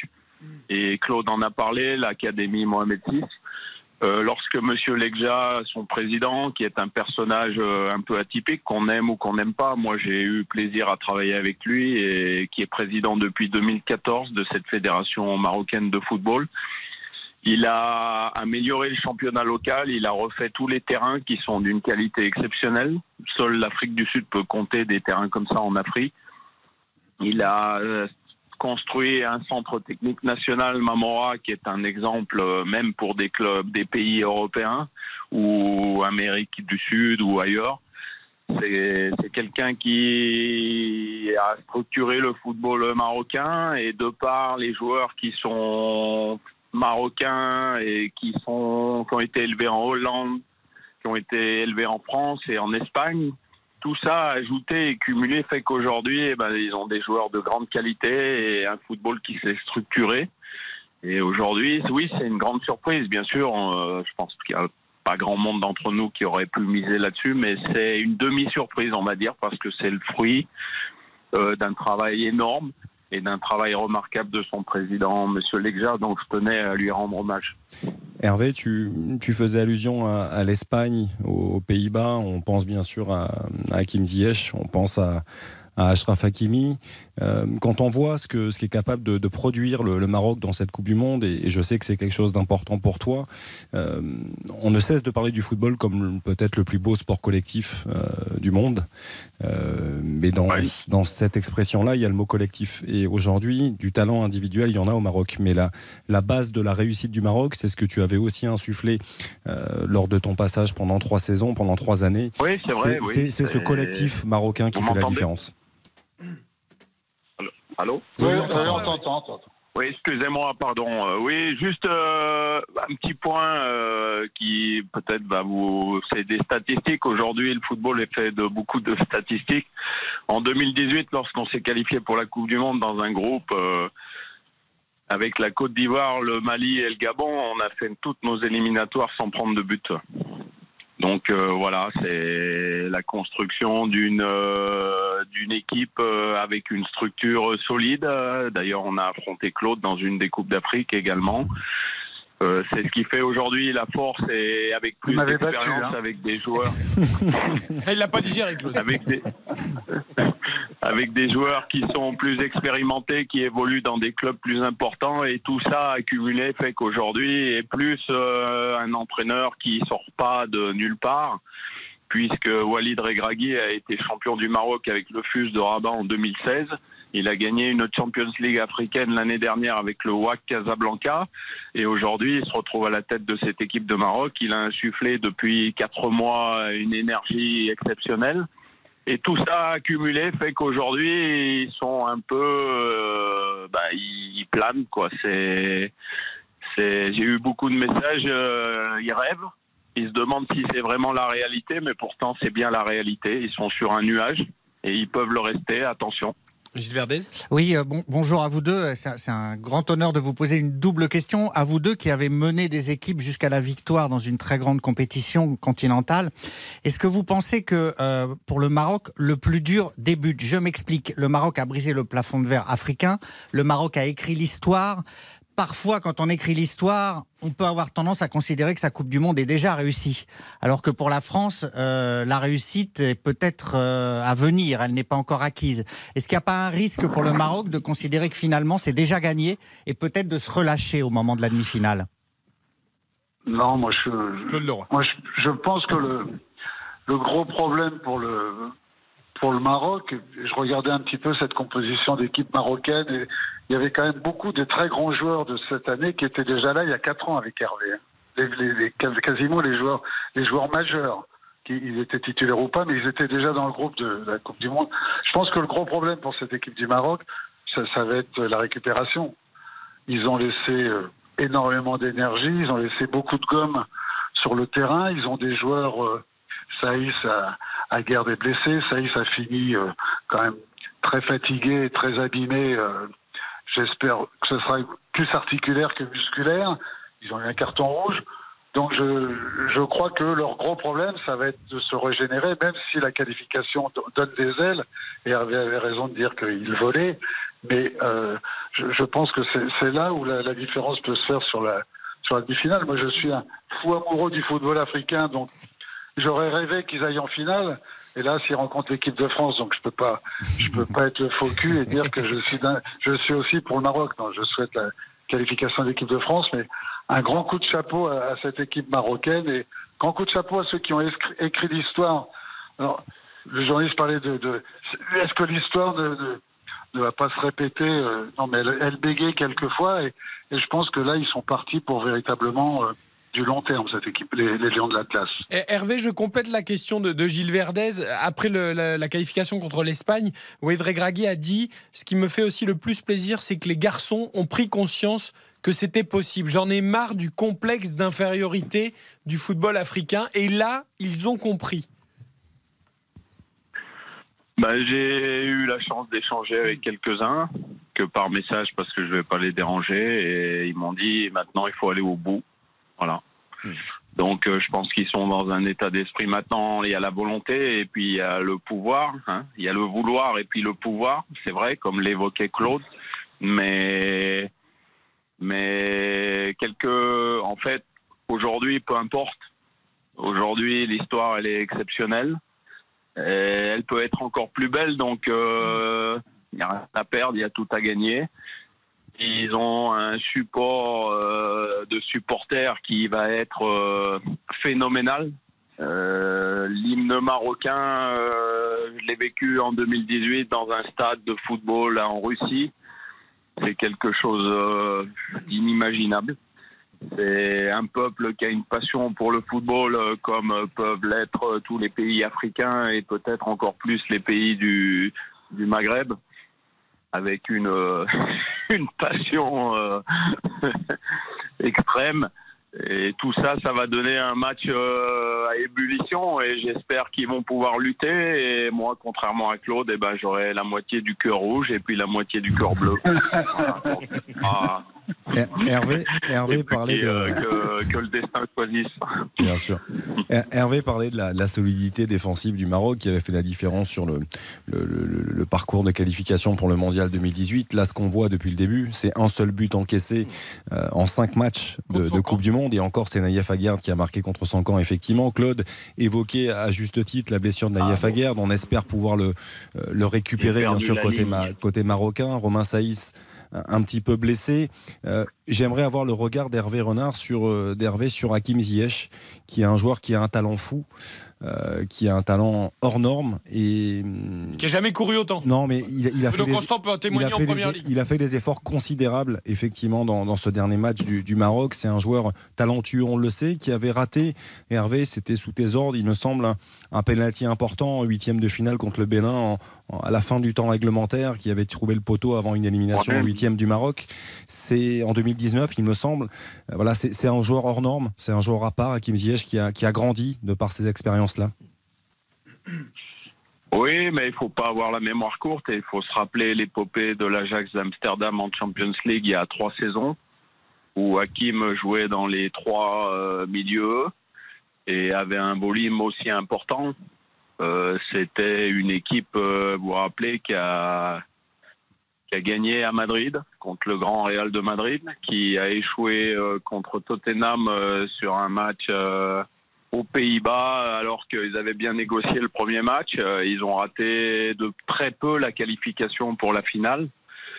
Et à cette époque, Hakim réalisait des performances exceptionnelles parce que c'est quelqu'un qui est capable de renouveler les efforts. Et sur cette Coupe du Monde, déjà, il faut savoir qu'il a été écarté de l'équipe nationale. euh, cela fait depuis que Vaïd Ali avait été nommé. Euh, bon, il s'est passé des problèmes. On rentrera pas dans ces considérations-là.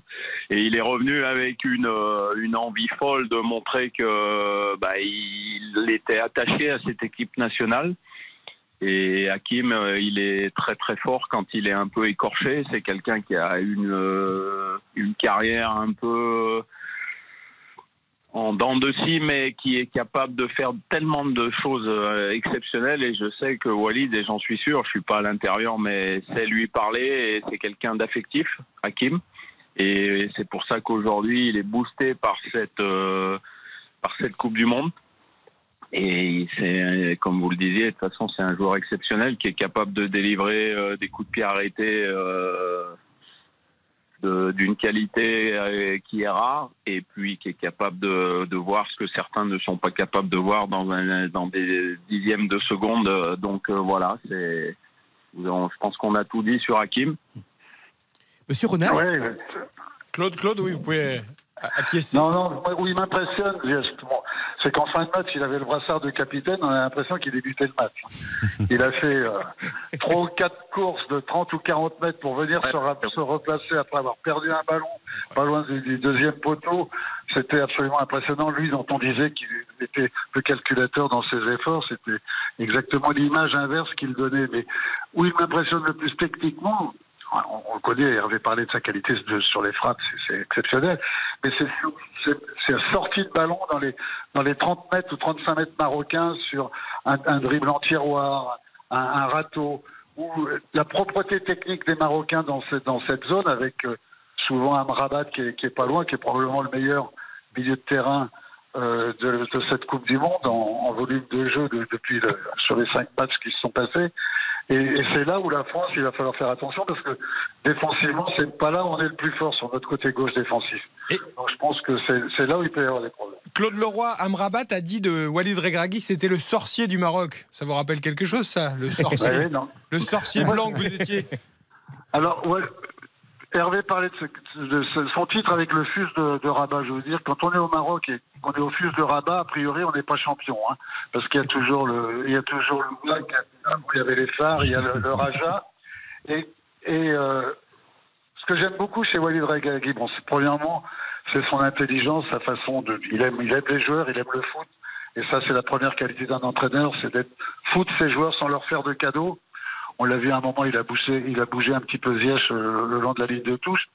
Mais c'est que enfin, et c'est ce que je regrettais souvent, c'est que quand on était en, Afrique du Nord, dans le Maghreb, et Hervé le sait très bien, euh, les Marocains parlaient de l'Afrique. Ils disaient, mais vous en Afrique Et moi, j'étais toujours en train de leur dire, mais euh, vous êtes où? Vous êtes, oui, vous êtes le Maghreb, mais l'Afrique, c'était ce qu'il y avait de subsaharien. Or, depuis le début, Walid Regragui ne cesse d'associer les résultats de son équipe au continent africain.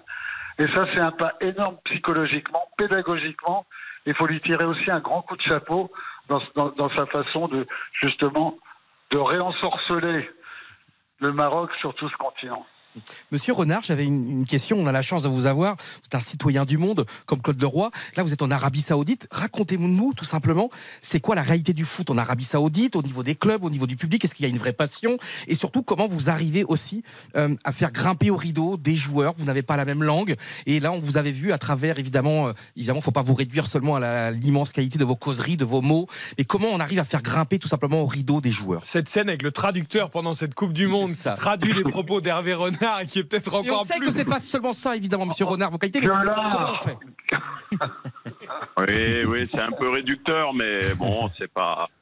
Aujourd'hui, c'est bien, mais comme je l'ai, je l'ai dit et répété, euh, ça a marché cette fois-ci. Il y a plein de fois où ça n'a pas fonctionné. Hein. Il faut pas non plus se leurrer. C'est, c'est ce qui fait nos carrières d'entraîneur avec des, des choses euh, positives, des choses un peu moins positives. Voilà, c'est comme ça. C'était juste une parenthèse.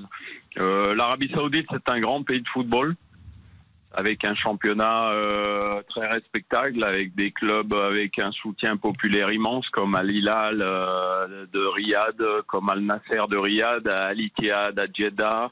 Voilà, c'est des grands clubs qui ont des supporters et ils peuvent remplir des stades de 60 000 personnes pour des matchs de championnat. C'est deux victoires en Ligue des champions asiatiques pour Al Hilal Riyad euh, ces trois dernières années, notamment avec Bafé Gomis, qui maintenant en est parti. Euh, voilà, c'est des joueurs de grande qualité qui doivent aujourd'hui, je pense, progresser dans la- le volume de course, dans la capacité athlétique à affronter le plus haut niveau. Donc pour ça, je pense qu'il va falloir qu'ils s'exportent. S'ils veulent pas le faire, ça va être euh, un petit peu plus difficile pour progresser. Mais c'est un très grand pays de football et quand j'ai eu cette proposition, euh, j'ai demandé à Claude et Claude m'a toujours dit que l'Arabie Saoudite était un grand pays de football. C'est pas comparable à d'autres pays du Middle East. Il y a des spectateurs, c'est un pays de 35 millions d'habitants, c'est pas un tout petit pays, c'est un grand pays avec euh, des stades, avec des infrastructures qui doivent être encore améliorées, mais tout ça fait qu'aujourd'hui, euh, c'est vraiment un pays de football qui est méconnu, bien sûr, parce que euh, sur la scène internationale, euh, ça fait longtemps qu'elle n'a pas existé au plus haut niveau. Cette victoire contre l'Argentine va donner un petit peu de lumière et va permettre certainement à ce que ce football progresse encore plus. Et j'en serais ravi qu'un jour de voir l'Arabie Saoudite, euh, j'y serais peut-être plus, mais voir réaliser les choses que peut-être viennent de réaliser le Maroc, ça serait exceptionnel pour le football mondial. Vous n'y serez peut-être plus, Hervé Renard. Tout à l'heure, euh, Claude Leroy disait l'histoire avec Lille, c'était mal terminé, on lui a pas laissé le temps. Je, je vous pose la question hein, quand même, je suis obligé, je fais mon travail de journaliste. Un petit retour en Ligue 1 ou ailleurs, en club, ça vous tente ou toujours pas? Ou on garde les sélections, on continue à être citoyen du monde? je vais vous faire une réponse à la comme dans une euh, comme dans une conférence de presse de Ligue 1. Non, ah non, non on n'aime pas ça. On parle ballon sur cette antenne. On parle ballon avec vous. Pas de réponse de conférence de presse. Une réponse de passionné de football. De voix. Eh, je suis sous contrat actuellement. Ah, jusqu'en 2025. 2027. 2027. Ah, à 2027. Ça se casse. Non, mais l'une des grandes forces quand même de, l'Arabie Saoudite, et, outre Hervé, évidemment, qui, qui est l'une des principales forces de, cette nation, mais c'est, je trouve, euh, l'aspect collectif, la complicité, la complémentarité, la connaissance des joueurs. C'est-à-dire que euh, le noyau dur de cette sélection, c'était quand même des joueurs d'Alilal, je, je pense, hein, si je ne oui, doute, vrai, hein. en, grande partie. Euh, j'aimerais juste avoir un mot, messieurs, Claude et, Hervé, sur le. On est. Sur, oui, bien sûr, merci beaucoup beaucoup déjà encore une fois d'avoir Eh oui, été avec nous. Mais, mais sur, le Maroc, parce que je trouve qu'en France, euh, on est très réducteur sur le Maroc. C'est-à-dire qu'on insiste beaucoup sur euh, la solidité défensive. Naïef Aguerd, Romain Saïs, qui sont deux remarquablement, deux remarquables défenseurs. Mais Claude parlait de Sofiane Amrabat, qui est sans doute le meilleur milieu de terrain effectivement de cette Coupe du Monde 2022. Euh, qui joue à Angers, qui, qui a franchement été Il va pas rester longtemps à Angers, à mon extraordinaire. avis. Extraordinaire. Extraordinaire face au Portugal, il l'est depuis le début de cette saison aussi. On parlait du talent de. Ziyech, de Bouffal. Euh, voilà, cette équipe a de quoi nous enchanter et nous procurer beaucoup, beaucoup d'émotions aussi dans Et, et l'animation quand on, offensive. et, quand, et quand on parle de la détente verticale de, de Cristiano Ronaldo, ça s'appelait Cristiano Ronaldo, l'avant-centre qui a marqué le but contre le, le Portugal. On, on en parlerait des Et heures et des heures oui, et c'est des lui. heures parce que 4 mètres 12. hein. c'est- au même billet que contre l'Argentine en 90. quoi. C'était autant suspend ton vol. On avait l'impression qu'il allait jamais descendre. Le, le Giroud marocain, quelque part. Le Giroud marocain. Voilà, exactement. Hervé, Ouais. pour conclure. C'est exactement ça, le Giroud marocain, puisque je l'ai lancé, il avait 18 ans, euh, Youssef. C'était, il jouait à Malaga, il sortait de l'académie Mohamed VI, il est parti à Malaga. Il commençait juste à jouer en Liga. Euh, il est venu en sélection, je me suis fait taper sur les doigts, il a pas sa place, techniquement c'est pas bon, blabla, blabla. Euh, comme on peut avoir entendu des commentaires un peu négatifs sur Olivier Giroud euh, lorsqu'il a débuté avec l'équipe de France et même après. Et puis au final, c'est des joueurs qui se sacrifient pour le collectif, c'est des joueurs qui sont capables de marquer des buts dans la surface de réparation. Youssef Enesri, c'est un joueur qui va vite, attention. Attention dans les phases de contre du Maroc, c'est un joueur qui a une quantité de courses pour un attaquant qui est exceptionnelle. Et aujourd'hui, il avait mis le même but sur coup de pied arrêté contre l'Espagne en 2018 sur un corner où il avait sauté Ah ouais, bien plus haut que Sergio Ramos. voilà. Et puis là, il a réédité encore cet exploit. Et puis, comme lui, c'est un joueur qui est, jamais fatigué. Euh, il est toujours pas épuisé, donc attention. C'est juste un petit message. Attention à Ah bah, écoutez, de toute façon, on avait prévenu Didier Deschamps que vous seriez là ce soir, Claude Leroy et Hervé Renard. Donc, il a écouté toute la demi-heure consacrée au Maroc grâce à vous. Il a tous les secrets de l'équipe. Euh, Claude et Hervé, on vous remercie vraiment chaleureusement. Euh, RTL, Un ça grand se à moi évidemment. C'était un merci. très très agréable de parler football avec vous. Et merci encore pour votre passion, pour vos conseils et pour vos, vos conseils Hervé, techniques. Hervé, j'en profite, à la semaine prochaine au Sénégal. alors. Inch'Allah. Merci beaucoup, messieurs. On continue à parler de cette surprenante équipe du Maroc avec Rémi Pigaglio, notre correspondant à Casablanca. Et oui, le roi Mohamed VI, il est même descendu dans les rues avec le maillot du Maroc klaxonné après la qualification pour les quarts de finale. On continue d'évoquer cette équipe. On refait la Coupe du Monde jusqu'à 23h sur RTL. Eric Silvestro. On refait la Coupe du Monde sur RTL. Et on refait la Coupe du Monde jusqu'à 23h ce soir avec Xavier Domergue, avec Yohan Rio, avec Bruno Constant, avec également Gilles Verdez. Nous sommes en direct de Casablanca avec Rémi Pigaglio, notre correspondant au Maroc, qui n'a pas manqué une miette de la discussion, de l'échange avec Hervé Renard, le sélectionneur de l'Arabie Saoudite, ancien sélectionneur du Maroc, et Claude Leroy, évidemment le sorcier blanc, peut-être le représentant le plus connu du football africain ici euh, sur le continent européen et en France particulièrement. Eric, je peux vous dire, pour avoir partagé euh, plusieurs Coupes d'Afrique des Nations avec Claude Leroy, quand on s'approche d'un stade, que ce soit au Gabon, au Guinée équatoriale, ou au Sénégal ou au Ghana, euh, pour faire 200 mètres, c'est un enfer. C'est-à-dire que c'est. Non, mais c'est c'est quelqu'un c'est quelqu'un d'exceptionnel, Claude, et, et on les remercie effectivement encore chaleureusement d'avoir été avec nous ce soir. Ensemble. Que- Ensemble, effectivement. Et une pas- demi-heure, c'est quand même Ouais, non, non. Et ben, c'est l'avantage, on prend écoutant. le temps, non, on refait la Coupe du Monde, on Et prend surtout, le temps. Surtout, c'est que j'adore quand la passion, comment ils arrivent avec un amour incroyable et avec pédagogie et simplicité de nous raconter d'un football que moi je ne connais pas. J'ai jamais vu un match en Afrique, jamais vu un match en Arabie Saoudite. Et toi, Xavier, c'est vrai que tu avais vécu une canne. Combien de cannes t'as vécu euh, Trois. Et à chaque fois aussi magique, aussi, comment dire, effervescent. Exceptionnel. C'est quelque chose de, de très particulier. C'est une compétition à part. On, on- on revient euh, différent quand on rentre euh, d'une Coupe d'Afrique des Nations. En termes de, de valeur, on en prend plein la tête. Et, et ces personnes-là nous, nous apportent beaucoup de choses. C'est-à-dire que Claude Leroy, moi, c'était ma première grande compétition en 2012 que j'ai eu la chance de vivre sur place avec Claude, qui est quelqu'un, c'est une encyclopédie, c'est quelqu'un qui, on boit vé- véritablement ses paroles, c'est quelqu'un qui est de tellement inspirant et, et après, ben, Hervé, Hervé, c'est une, une rencontre exceptionnelle et voilà, ces personnes-là font euh, beaucoup de bien au, au football. On va, on va- on va beaucoup parler de cette équipe du Maroc hein, avec Hugo Hamelin, euh, notre, euh, notre envoyé spécial à Doha, qui, qui a suivi les matchs du Maroc. Juste avant de libérer Rémi Pégaglio, je voudrais qu'on lui demande, voilà, j'ai évoqué ce, le roi Mohamed VI qui est descendu en voiture avec le maillot du Maroc pour klaxonner avec, avec son peuple. Euh, voilà, il y a beaucoup d'interrogations autour, euh, du roi. Rémi, sera-t-il présent euh, pour les demi-finales? J'imagine qu'on se pose la question là-bas au pays. Oui, ça, c'était mardi, hein, au huitième de finale, où les, Marocains ont un peu écarquillé les yeux. Ils ont découvert ces vidéos prises euh, euh, par des smartphones de, Mohamed VI euh, dans une voiture de luxe euh, à Rabat avec un maillot de l'équipe nationale et un petit drapeau, euh, qui fêtait euh, la victoire. Euh, avec euh, les rabattis. Euh, alors hier on l'a pas vu, ou, alors il, était très discret.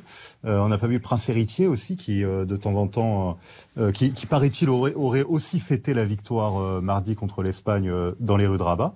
Alors là, oui, on, se demande. Bon, Emmanuel Macron a annoncé qu'il se rendrait au Qatar pour euh, la demi-finale. Est-ce que euh, Mohamed Sissi ira? Pour le moment, on n'a pas de, on n'a pas d'éléments euh, euh, là-dessus. Euh, alors, ce serait intéressant parce qu'il y, y a un petit froid euh, diplomatique entre le Maroc et la France en ce moment.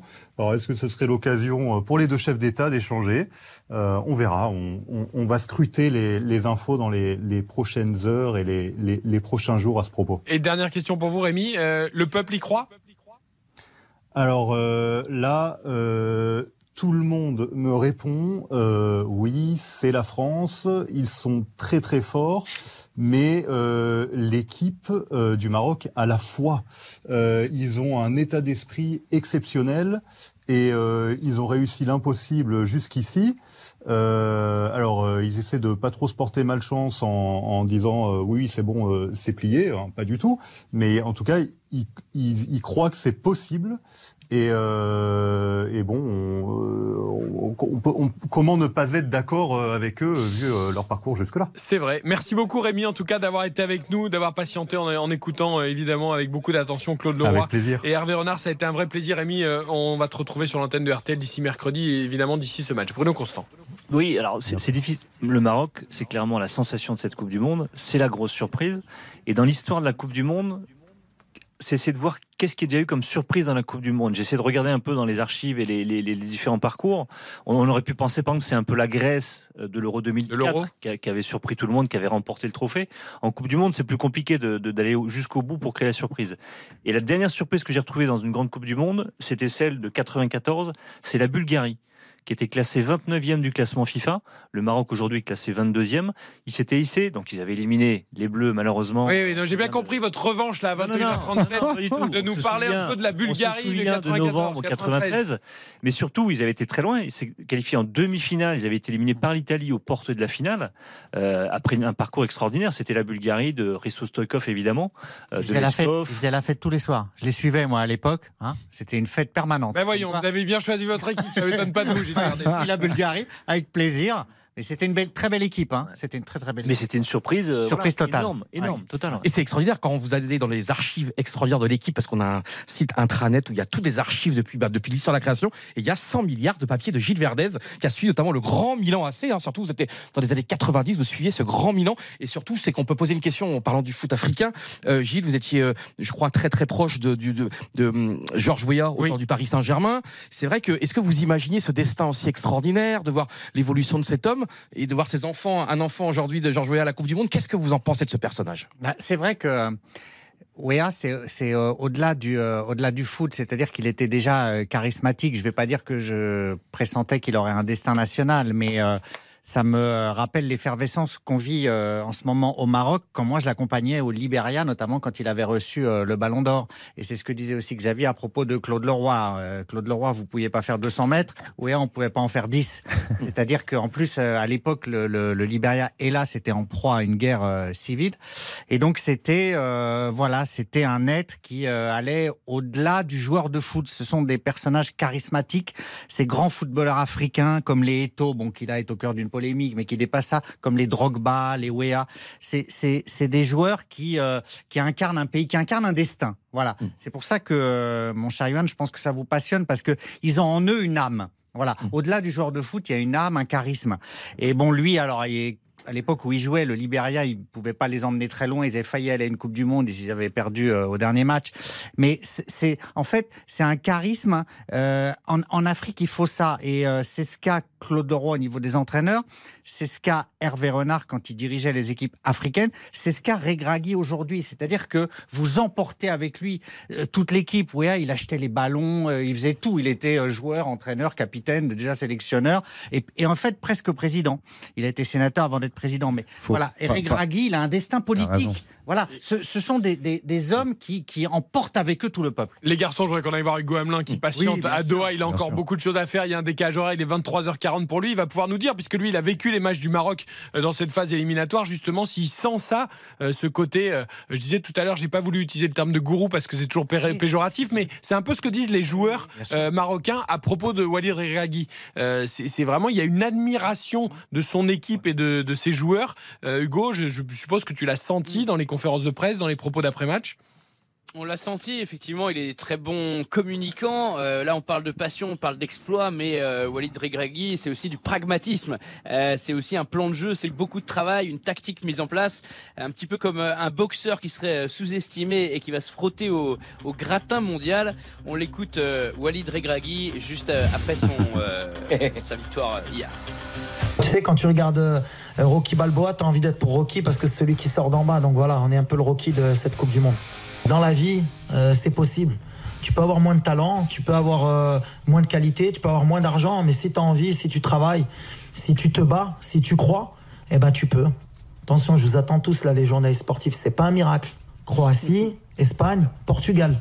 Zéro but encaissé. C'est pas un miracle, c'est du travail. C'est pas un miracle, c'est magnifique. Et la production avec Spencer, la grosse production grâce à Hugo Quel Hamelin, talent. Et- et- Eye of Tiger et tout, Boroki, toute ma jeunesse. hein. C'est pas un miracle. Et encore une fois, alors, Hervé l'a dit, Hervé Renard l'avait dit, mais c'est pas qu'une équipe défensive surtout. Alors certes, ils ont une possession. C'est la base. Sur le tournoi, ils sont à 31% de possession. Mais leur 27% capacité et le courage qu'ils ont pour ressortir le ballon proprement, pour moi, c'est digne de la Croatie, c'est digne de ces grandes équipes euh, slaves qui sont capables de ressortir proprement le ballon et se projeter vers l'avant à, à 3, 4 passes à une, deux touches de balle. C'est du très très beau football. Mais Hugo, c'est ce que disait tout à l'heure Claude Leroy. euh, Il y a beaucoup de noms qui jouent dans des grands clubs. Euh, on a cité Ziyech évidemment, Eneseri qui joue à Séville, euh, Hakimi qui joue au Paris Saint-Germain, Mazraoui qui joue au Bayern Munich, même si hier il, il n'était pas sur la Amrabat. Fiorentina, Amrabat à la Fiorentina. Voilà, y, il y a aussi des individualités dans cette équipe. Yacine Bono, le, le gardien, Ah, je le pense gardien. que il, il impressionne. C'est le chouchou des, des supporters qui étaient, euh, qui étaient présents hier au stade. Et puis le buteur de cette qualification, euh, euh, Youssef euh, Nesri, on en a parlé euh, tout à l'heure avec Hervé Renard et Claude Leroy. Il joue aujourd'hui à Séville, mais il a émergé au Maroc. Il a été formé euh, au Maroc. Il a joué dans des clubs marocains en, en Ligue 1 marocaine, on va dire. Donc, donc voilà, sur le but là, qui, qui, qui marque hier, son appel, sa course, sa détente euh, font la font la différence. Il prend le meilleur sur le sur le gardien portugais et euh, et sur Ruben Dias quand même qui est euh, pas pas n'importe qui. Mais qui a été en voilà, tout le match d'ailleurs, Ruben Dias au passage. Ah ouais. C'est- très surprenant. Les. Portugais ont complètement déjoué. Non, mais la faute, la faute aux Marocains, Voilà. ou grâce aux Marocains qui, ont- qui les ont fait déjouer. Mais euh, voilà, il ne faudra pas que la France déjoue pour le Il y a une grosse erreur du gardien quand même sur le but, on peut le dire aussi. hein. Évidemment. Après, après Absolument. Il saute très, très haut, monte très haut. hein. Je, je crois qu'on a.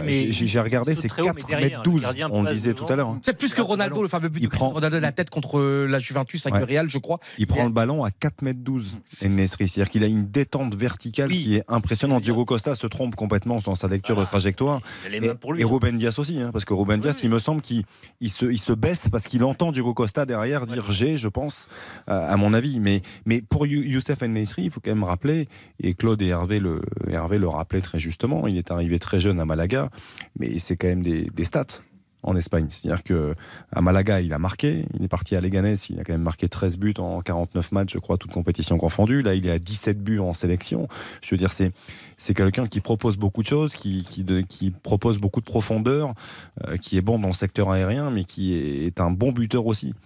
Euh, donc Nesri, voilà, cette équipe, tu as raison, Bruno, d'insister là-dessus. Il faut pas la, euh, il faut pas la cantonner, la réduire à l'aspect défensif, parce qu'il y a- il y, a de la qualité D'ailleurs, ce qui, ce qui est incroyable, c'est que là, il y a le jeu des équipes types du tournoi de la Coupe du Monde. Je pense très honnêtement qu'à la fin de la Coupe du Monde, et encore là, si on faisait en arrêtait la Coupe du Monde aujourd'hui, il y aurait 3 à 4 joueurs marocains oui. qui seraient dans ce 11 type. Bien sûr. Quand on parle d'Akimi, qui est sans doute le meilleur arrière droit, Amrabat, c'est la sûr. charnière Amrabat, c'est bien. centrale, La pour moi, c'est charnière, la meilleure de la Coupe du Monde. Amrabat, Après, il y a peut-être y a- joueurs de la Coupe du Monde. Ah, il y a Guardiol quand même dans Il y a, la il y a Gvardiol Oui, quand bien même sûr. qui est Je veux dire, il y, aurait facilement 3 à 4 joueurs marocains. Bien sûr, tu as raison. Moi, ce, moi, ce que j'aime bien dans cette équipe du Maroc et dans le foot en général, c'est la structure, la cohérence. Et je trouve que cette équipe du Maroc, comme par exemple l'équipe de Croatie, elle a une structure, une cohérence dont elle ne sort jamais. On sait où ils vont, on sait où elle va, on Et- sait comment elle évolue. Et ils savent où ils vont aussi.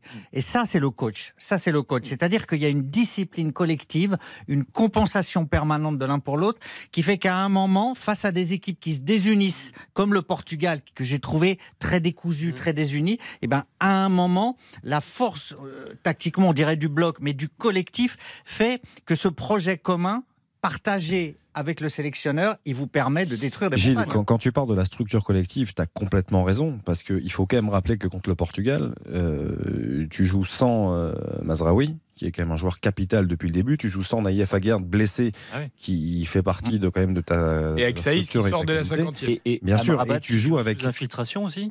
Et Amrabat, C'est on, on parle d'Ashraf Ouais. Hakimi aussi qui joue un peu blessé depuis le Mm. début. Bon, ça, je ne sais pas vraiment si c'est le cas, mais euh, Attila Tala rentre. Mm. Euh, Hugo va nous le confirmer. Il fait un match de très très haut niveau. El Yamik rentre en défense centrale. Il est au niveau aussi. Et quand tu parles de structure collective, tu as raison parce que tu as le sentiment aujourd'hui que peu importe les joueurs que tu mets, même si individuellement ils sont peut-être un petit peu en dessous, ils se mettent au niveau. Oh, Hugo, t'as vu des failles quand même J'ai vu des failles. Rassure-nous, ouais, t'as vu des failles Euh, Forcément, forcément, euh, il va y en avoir de toute Ah, façon. il en parce faut, hein. des- il y a des blessés. Le capitaine Romain Saïs, il est, il est sorti sur, euh, sur blessure. Euh, bon, après, c'est une équipe qui est résistante. Et moi, quand j'entends euh, voilà, ce discours très, euh, très positif en France, euh, il faudrait quand même s'en méfier. Ils ont fait 15 fautes, ils ont pris un carton rouge. Voilà, un, petit truc tactique, moi, que j'ai remarqué. Euh, Walid Regragui fait rentrer euh, Walid Chedira. Il rentre à la 65e. Il prend un jaune à la 88e. Il prend un rouge à la 93e voilà, le gars est envoyé en mission en fait, et il te, il te, il te, il te casse la fin de match des, des Portugais qui, euh, dans le dernier quart d'heure, n'ont n'ont pas fait grand-chose. Moi, je voulais quand même de parler un petit peu des, des supporters qui étaient présents hier et qui vont être présents contre la France. hein. Le stade, il sera à 80% euh, rouge euh, mercredi. Faut, faut, faut pas se leurrer là-dessus. Hein. Ah, mais Euh, Renard le disait tout à l'heure. hein, oui. Il jouait à domicile. Voilà. Voilà, ils jouent à domicile Quasiment. euh, parce que parce qu'il y a les Marocains qui sont venus du Maroc, la diaspora européenne, parce qu'il y a des Marocains qui vivent ici au Qatar depuis longtemps, parce que c'est l'équipe surprise euh, qui a ce petit supplément d'âme.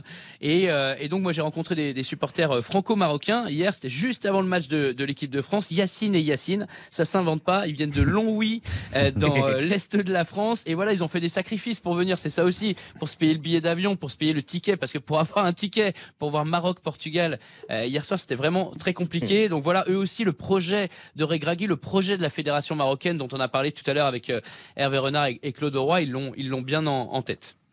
On, a pu voir sur la fin du match que les joueurs ont vraiment tout, tout, tout donné.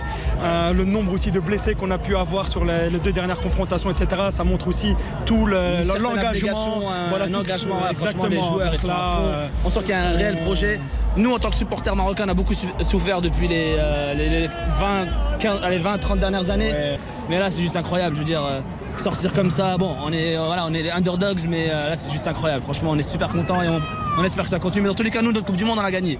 On a gagné la Coupe du Monde pour nous, il nous en faut pas plus. Ouais, ils ont profité évidemment du Maroc à Doha. On va marquer une très courte pause. On, finit sur ce dossier évidemment parce que les blessures, la fatigue, on l'a évoqué, ce sera l'une des interrogations pour affronter la France mercredi en quart de finale, notamment à Gerd Saïs, la charnière titulaire. Est-ce que l'un des deux ou les deux seront forfaits ou est-ce qu'au contraire les deux pourront jouer ou un des deux pourra jouer?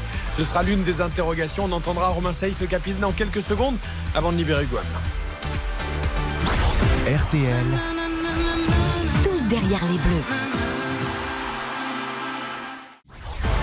On refait la Coupe du Monde. Eric Silvestro sur RTL.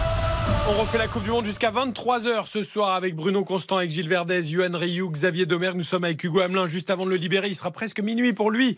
Mais c'est un envoyé spécial qui a de la résistance, comme les Marocains. Comme les Il Marocains. suit. Bah oui, Marseillais, évidemment. Eh, il est Marseillais, attends, il en a vu d'autres. hein. Euh, on termine avec justement cet état de fraîcheur. Ce sera la principale interrogation hein, pour les Marocains. Tenir encore un match de plus. On s'en inquiète Ouais. côté français parce qu'on ne tourne pas beaucoup. Mais côté marocain, c'est encore pire, encore une fois, avec les blessés. Euh, Est-ce qu'ils vont jouer Aguerd, Saïs et Mazraoui et tous les autres Alors pour Aguerd, on va voir si avoir fait l'impasse sur le quart de finale, ça va suffire pour, pour revenir. Moi, j'ai interviewé le capitaine Romain Saïs à la sortie euh, du match hier soir. Il avait eu le temps de fêter la qualification avec ses coéquipiers. Il est sorti sur ses deux jambes. Il n'avait pas de pas de béquille. Il n'avait pas, il n'était pas particulièrement euh, handicapé, alors qu'il était sorti euh, euh, bah, sur civière quand même. Donc donc voilà, il a entretenu. On lui on lui en a parlé. Il a voilà, il a pas du tout fait une croix sur la demi-finale de l'équipe de France. Il allait, il a dit qu'il allait voir comment allaient être ses sensations euh, aujourd'hui. Et, euh, et- et je pense que les Marocains, même blessés, certains, euh, certains vont jouer. Et Certains ont joué le quart de finale avec, euh, avec déjà des petits pépins physiques. Donc euh, attention aux, aux faux blessés et aux vrais revenants. Écoutons Romain Saïs justement. Il a envie de continuer de rêver, lui et toute son équipe. Tu joues au foot pour vivre des moments comme ça et c'est encore plus décuplé quand c'est pour, euh, pour ton pays, pour, euh, pour ta nation. Donc c'est c'est magnifique. Faut pas qu'on ait de complexe quand on arrive euh, ici. On sait que c'est difficile euh, déjà pour euh, se qualifier parce qu'on n'a que 5 participants.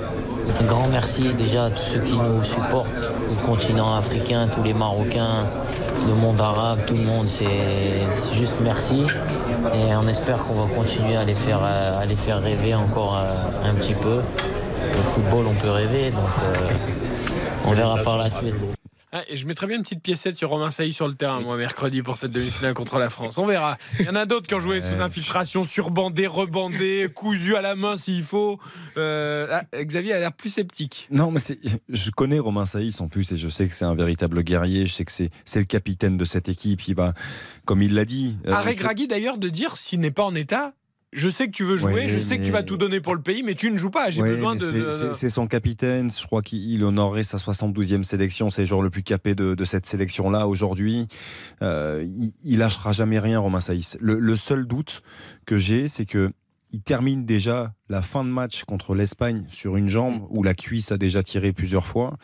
Euh, contre le Portugal, il joue en fin de première période sur la, frappe remarquable, la volée de Bruno Fernandes qui termine sur la barre, mais qui aurait peut-être dû être, ou pu être en tout cas, l'un des plus beaux buts de la Coupe du Monde. Euh, en extension, il tend la jambe, ça tire de nouveau, et là je me dis, bon, c'est terminé. Il serre les dents, retour des vestiaires, il revient avec un strap.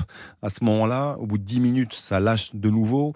J'ai du mal à croire, franchement, qu'il puisse. Parce que les infiltrations, c'est bien, mais sur du musculaire, c'est oui. quand même globalement euh, impossible. Donc c'est c'est juste l'inquiétude que j'ai. Après, le point positif, c'est le retour de la garde. En revanche, la, la blessure me semble pas si grave que ça, et je pense qu'il pourra compter sur le retour de Naïef Aguerd sur, ce, sur cette demi-finale. Hugo, tu as le bonheur incroyable de suivre cette équipe maintenant. Euh, Est-ce qu'elle te, comme nous, en tout cas, on- moi, je enfin, en tout cas, on est bouleversé par cette équipe. C'est le conte de fées de ce, de ce mondial et on a besoin de ces histoires-là. Quand tu vois Unai et Boufal qui galèrent non avec plus le football extraordinaire, hein, parce qu'elle nous fait rêver de par l'histoire qu'elle véhicule. Et la Croatie, la Belgique, le, la Canada, l'Espagne, le Portugal, tu te rends compte qu'ils sortent quand même. Et voilà, Hugo, toi, humainement, comment tu vis cette aventure en les, en les suivant maintenant?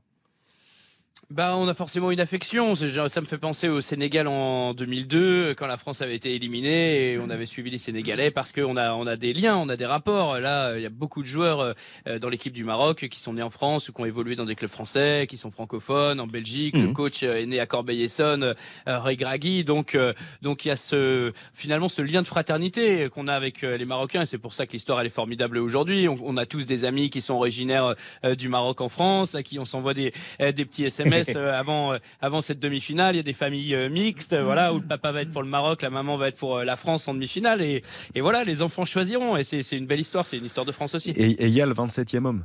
Parce que je, je pense qu'il ne faut pas l'oublier Ah oui, et le négliger. Amin Harit, il n'y a pas que lui hein, Ouais. qui, qui manque à cette, cette équipe. Mais Hugo est avec nous en plus, donc je pense bien évidemment à Amin Harit, le, le Marseillais. Mais je- euh, c'est quelqu'un, je pense, qui renforce encore ce, ce groupe-là dans, dans la volonté. Et il est de- formidable sur les réseaux. T'as vu, il est à fond sur les réseaux. ça- est- Pareil, lui, il est à bloc, donc c'est beau. Ce qu'il a vécu, c'est un traumatisme énorme. Et je, Ouais. à l'image de ce que disait Bruno tout à l'heure sur Harry Kane, je ne suis pas sûr qu'il puisse s'en relever. Ba- Parce Baptiste a beaucoup échangé avec lui ces derniers jours. On l'a Ouais. évidemment invité sur RTL. Bien mais sûr. Voilà, tu sens que c'est trop dur. C'est trop dur pour lui. Bien sûr que c'est Euh, Peut-être après la compétition, mais euh, voilà, il avait été l'in- l'invité d'RTL Foot euh, euh, pendant de longues minutes cette saison et c'est un garçon attachant aussi. parlé, ouais. Et c'est trop dur. Voilà, c'est trop dur pour lui là. Mais il est derrière. Mais il Ah est oui, derrière et effectivement, Johan le disait, tous les, les tweets, tout ce qu'il envoie comme bonheur, comme force à sa sélection, il est, il est là. Et Harit, c'était quand même l'extraordinaire équipe de France euh, euh, U19 champion en 2016 avec la bande évidemment à Mbappé, Harit, Ludovic Blas, une équipe qui avait été extraordinaire pendant cet euro. Gilles. Et aujourd'hui, et aujourd'hui, il a posté un, un, un petit message pour encourager aussi l'équipe de France. Ah, c'est beau, ouais. magnifique. C'est vrai. Je reviens quand même sur leur gardien de but qui, moi, me euh, parce que. euh, J'avais oublié qu'il fallait lui marquer des buts à lui aussi. Incroyable. C'est-à-dire que je trouve que non seulement il a son talent, bien sûr, individuel, il est décisif, c'est le premier relanceur, mais je trouve que c'est un pareil, un, un catalyseur d'énergie extraordinaire. C'est-à-dire que avec lui, les deux centraux, et je, et, et je dirais même, quels qu'ils soient, même si c'est pas les deux titulaires, euh, sont force 10. C'est-à-dire que je trouve qu'il arrive à leur communiquer. On voit, il parle toujours, il échange, il replace. Pour moi, c'est le vrai capitaine des lignes arrière. Je le trouve phénoménal. Et juste pour rappeler, par rapport à Yacine Bounou, euh, ancien gardien du Wydad Casablanca, qui est arrivé très jeune à l'Atlético. L'Atlético ne lui a jamais donné sa chance. Il faut dire que bon, euh, à l'époque, euh, il y avait un certain Yann Oblak qui était quand même euh, très très très très fort. Donc, euh, il a été prêté à plusieurs reprises. Maintenant, il appartient définitivement au FC Séville, mais c'est un gardien effectivement, comme le disait très bien Gilles, c'est un gardien de très haut niveau. Et aujourd'hui, on a vu sur les séances de, de penalty, mais pas uniquement. C'est-à-dire que sur sa ligne, il est, il est exceptionnel. Il, athlétiquement, c'est, il en impose. Dans le domaine aérien, il est, il est très impressionnant et c'est l'une des forces, effectivement, de, de ce socle défensif du, du Maroc. Tu vois, ça me, sou- ça me rappelle cette histoire extraordinaire du gardien Nkono, hein, fantastique avec le Cameroun, parce que le Cameroun, quand même, en 90, ils sont à ça d'aller en demi-finale, parce que contre l'Angleterre, ils mènent 2-1, et c'est Gary Lineker sur un penalty, je crois, à 6 minutes de la fin, 2-2, après encore un penalty en prolongation, et c'est Nkono, d'ailleurs, qui est l'idole absolue de Gianluigi Buffon. Buffon a toujours dit, c'était mon, mon héros, et vive ces grands gardiens euh, africains magnifiques. J'ai- Moi, j'ai une stat qui, fait, qui va faire peur l'équipe de France. Ah non, mais j'ai- ah, bah, attendez, parce que vous allez voir ma conclusion après. je je m'apprêtais à la donner avant de votre stat, alors je suis, je suis encore très inquiet là. Sur le tournoi, le Maroc ne concède qu'un tir, virgule 9 par match. Un tir, virgule 9 par match concédé. C'est famélique, c'est famélique, c'est impressionnant. Et on a parlé, alors après on a parlé de la structure d'équipe, etc., etc. Moi je vais quand même tirer un coup de chapeau euh, sur les équipes africaines qui sont en train de prendre de, de la valeur, du volume, qui se décomplexent. C'est aussi des entraîneurs africains. Ah, ça, on l'a souvent a- dit sur l'antenne. On a parlé d'Hervé Renard, de Claude Aliou Roy, Cissé. etc. Il y a beaucoup d'entraîneurs français qui ont entraîné, qui ont fait le bonheur des sélections africaines. Mais Walid Regragui, euh, c'est un entraîneur du cru. Aliou Cissé, ce qui fait que le Sénégal, c'est fantastique. Et il y a aussi ça, dans le côté décomplexé, il y a aussi des entraîneurs, on fait confiance aux coachs, aux coachs locaux. Évidemment, Belmadi de l'Algérie, Ouais, euh, ouais, également, et pas que le coach tunisien également de Ouais. l'équipe de Tunisie qui a. D'ailleurs, d'ailleurs, quand on a entendu Walid Regragui tout à l'heure, Ça te fait penser à ah, mais Belmadi. j'ai l'impression d'entendre Belmadi. C'est terrible. Dans, dans la manière de parler, dans la manière. C'est vrai. Hein Absolument. je, je- je trouve que Et sa c'était assez communication incroyable. extraordinaire. Ouais. Tous ces mots, ça percute, c'est pertinent. C'est Mais bien voilà, nous voilà bien lotis. Euh, Je vais libérer Hugo Hamelin et j'allais vous dire avant de lancer la pub et qu'on passe à autre chose que tous ceux qui ont écouté cette heure dédiée au Maroc dans On refait la Coupe du Monde, d'abord j'espère ont appris des choses, ont écouté Mm. des gens passionnants comme Ah, Hervé magnifique. Renard et Claude Leroy, euh, entendu les, les propos recueillis par Hugo Hamelin au plus près des joueurs de cette équipe du Maroc. Mais pour ceux qui avaient éventuellement un excès d'optimisme, voire un manque d'humilité avant euh, la demi-finale contre le Maroc mercredi, eh bien réécoutez euh, en podcast Ah, sur le site rtl.fr cette heure consacrée au Maroc et vous allez voir que vous allez être peut-être un peu moins confiant. Ça va être génial, tu rencontres mercredi soir, 20h, ça va être dingue. Philippe Sansfourche, Nicolas Jean-Jérôme, Mourad Jabir au commentaire évidemment. Je penserai à vous parce que je serai pas là, mais je vais vraiment vous penser à vous. et- Auparavant, il y aura Argentine-Croatie. On en parle entre 22h et 23h, juste après la. On refait la Coupe du Monde jusqu'à 23h sur RTL. On refait la Coupe du Monde. Eric Silvestro sur RTL. On refait la Coupe du Monde sur RTL jusqu'à 23h. Si vous nous suivez en vidéo sur RTL.fr, Xavier Domer qui fait des photos, des selfies en plein direct dans le studio. Du coup, on lui fait signe en se On s'aime, on s'aime. Mais évidemment, vous restez à l'écoute avec nous jusqu'à 23h pour On refait la Coupe du Monde. Mardi, Argentine, Croatie, ce sera la première demi-finale. Eric, t'as pas envoyé de cookies aujourd'hui, j'ai pas eu nos cookies aujourd'hui. Alors. Qu'est-ce qui s'est passé aujourd'hui Tu écoutes mal l'antenne. Je suis arrivé 4 heures à l'avance aujourd'hui. Alors, l'antenne, nous avons décidé.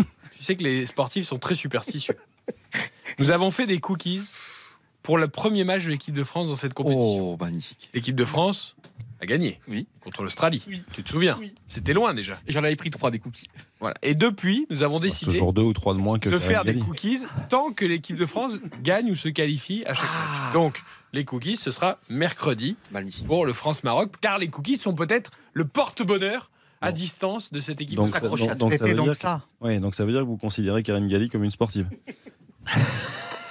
En tout cas, elle aime les cookies. D'accord. Oui, et elle est- doit être superstitieuse. Après, euh, je sais pas où vous voulez voir la chose. 22h, 23h, nous allons parler d'Argentine-Croatie, évidemment, de France-Maroc toujours, mais n'oublions pas, il y a des gens qui souffrent, parce que nous, nous sommes heureux, la France est en demi-finale de la Coupe du Monde. Les auditeurs et auditrices de RTL se régalent à écouter, on refait la Coupe du Monde pendant toute la compétition. Mais il y a des gens, il y a des pays qui sont déjà dans le marasme le plus total. Heureusement que Noël arrive, les cadeaux, les lumières, tout ça.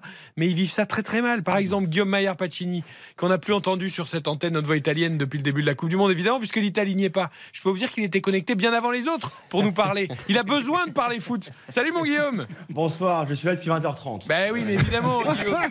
Comment va Heureusement, il y a Monsieur Orsato. Oui, oui, oui, c'est notre petit bonheur à nous. C'est notre Voilà, petit bonheur c'est- à vous, on se raccroche à ce qu'on peut. Bah, on fait, fait ce qu'on peut avec ce qu'on a. Ça fait un mois qu'on voilà, qu'on traîne un peu, on regarde des matchs, on, on erre dans, dans nos appartements. on- J- voilà, J'imagine on- que la, la Gazzetta dello Sport fait trois pages avec Giroud tous les jours. Tous les jours, tous les jours. Et euh, c'est un peu. On a recherché. Il a des origines italiennes. On est très heureux d'ailleurs avec les grands-parents euh, italiens de, de Giroud. Voilà, on se raccroche Mais c'est à vrai, ça. c'est vrai, une belle Mais histoire. oui, Combien de joueurs vous c'est avez vrai. trouvé de la Coupe du Monde qui, a des, qui ont des origines italiennes Beaucoup, presse a, la presse a dû chercher. Alors Mbappé, on n'a pas malheureusement. On a Ah non. cherché très loin, mais Mbappé, on n'a pas. Mais, euh, mais en tout cas, non, on est content de, de voir Giroud plus sérieusement à ce niveau-là parce qu'en Italie, on le, on l'admire depuis son arrivée à Milan l'année dernière et on, voilà, pour nous, c'est pas une surprise de le voir à ce niveau-là et on, on en a parlé beaucoup dans, sur, sur RTL. Où à l'époque on disait où il y avait un doute sur la, la présence dans la liste de Giroud, nous en Italie on était quand même très surpris euh, sur le fait qu'un doute subsiste et le fait de le voir aujourd'hui marqué en quart de finale et d'envoyer la France en demi, pour nous voilà c'est une petite satisfaction dans ce dans Il- ce mois de- d'ennui. Et nous, on ne vous oublie pas. Voilà, c'est ça qu'on voulait vous dire. Il est sous contrat jusqu'à quand, euh, Olivier Giroud? Parce qu'on va alors, forcément est- lui proposer une prolongation avec tout ce qu'il fait. Ouais, bah écoute, les négociations sont en cours. Paolo Maldini, évidemment, et Ricky Massara, qui sont les dirigeants du Milan, veulent le prolonger. Normalement, ça devrait être acté à son retour du mondial, donc je pense entre janvier et février. Et son contrat expire euh, en, juin- en juin 2023. En plus, Et- il est jeune, il a quoi 36, 37 ans. Au Milan, on peut jouer jusqu'à 40, 41 ans. Donc, euh, Eh bien, écoute, Milan champion d'Italie, Bruno. Ben Donc, ouais. euh, Ouais. et, et- et Giroud, mine de rien, quand même, l'année dernière, a mis ses- sa petite quinzaine de buts. Donc, euh, voilà, quand on voit ce qu'il faut aujourd'hui au mondial. Ouais, et c'est puis une cette année aussi en Ligue des Champions. Guillaume. En fait, plus. ouais. Guillaume va nous dire en 98, c'est grâce à la Juve si la France est devenue championne du monde. C'était un peu vrai. Évidemment. Avec, vrai. avec vrai. Deschamps, Totalement vrai. Zidane, c'était totalement Bah, vrai. Hein, un peu grâce à Monaco aussi, il faut le dire. Avec Si vous voulez. Henry, tout ça. Et puis Badjo, cette reprise de volée à un Ah, juste à côté. Et là, et là, donc, ça sera grâce au Milan quelque part. Évidemment, Théo Hernandez, euh, Giroud, il y a Meillan qui est pas là mais qui aurait dû l'être. Ouais. Ah oui, voilà, Guillaume, alors, Guillaume, t'as raison d'insister mais- sur Théo Hernandez parce qu'effectivement, euh, s'il continue à faire des matchs comme hier, il va nous offrir la Coupe du Monde. Ouais, ça, Non mais on rigole, on rigole sur l'importance du. Milan, l'importance du Milan de la- sur, la- sur cette Coupe du Monde française, on rigole. Mais en fait, euh, si Giroud il fait, ce, il fait un autre choix que, que signer au Milan, qui va signer en MLS ou un petit club anglais où il joue pas à ce niveau-là, Eh oui. je pense qu'il est pas à la Coupe du Monde et c'est pas du tout la même Coupe du Monde pour, le, pour, Bien le- sûr. pour les, pour les Tu Français. sais, Bruno, le président du Milan l'a dit hier. hein, si Giroud est dans cette forme-là, c'est un peu grâce à nous. Et, et je pense qu'il a raison. Alors, oui, Grâce à lui oui, aussi, quand même, non Et- non, non, C'est grâce moi, à lui, mais Il a souvent été en forme quand même. euh, Oui. je suis d'accord avec Bruno. Le fait que Milan, quand même, lui, on le sait, il est épanoui à Milan. Il a, Hmm. voilà, il vient un peu une deuxième, une deuxième jeunesse. Il l'a dit d'ailleurs en conférence de presse quand même avec les Bleus. Donc, euh, on a vraiment un Giroud qui, alors, qui est peut-être pas dans la forme de sa vie, mais en tout cas, qui est pas loin. Et, et de le voir comme ça à ce niveau-là, honnêtement, on le pensait pas peut-être autant décisif pour la France que Benzema, on le rappelle, devait être titulaire. Mais c'est vrai qu'aujourd'hui, on a l'impression quand même qu'il est dans la, dans la forme de sa vie. Donc le voir à ce niveau-là, pour nous, en Italie, à Milan, c'est forcément une, une satisfaction. Alors de là à dire, messieurs, dames, qu'on supporte la France en Italie, on n'irait peut-être pas jusque-là. Ah oui, tiens, d'ailleurs, vous Euh, supportez qui en Italie là? Alors, euh, l'Argentine.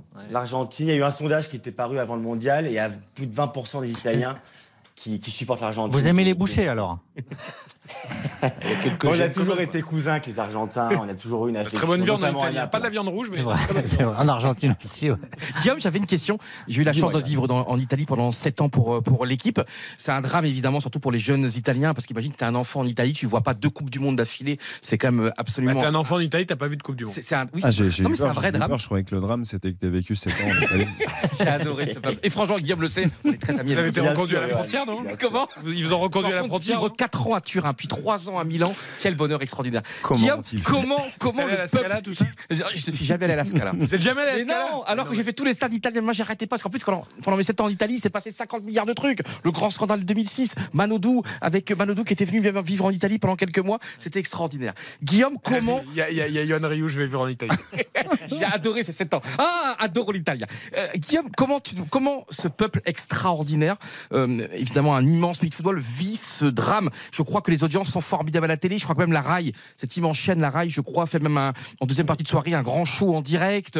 Je crois qu'il cartonne. Raconte-nous comment vit ce pays. Est-ce que le pays est à l'arrêt ou est-ce que le pays se passionne pour cette Coupe du Monde? Eh ben, il faut dire que France-Angleterre, hier, ça a fait quand même quasiment 10 millions de personnes euh, sur la rail, donc c'est assez énorme. C'est 10 un millions de- Ouais, 10 millions. Ah ouais 9, mi- 9 millions. Mais ça, c'est Mbappé. Moi, mon cousin qui vit à Turin m'a envoyé tout de suite l'autre jour numéro uno nel mondo, numéro un du monde. Ils sont comme des fous avec Mbappé. Évidemment, il est très apprécié. nous, nous, on a fait 18, hein, je crois. C'est ça?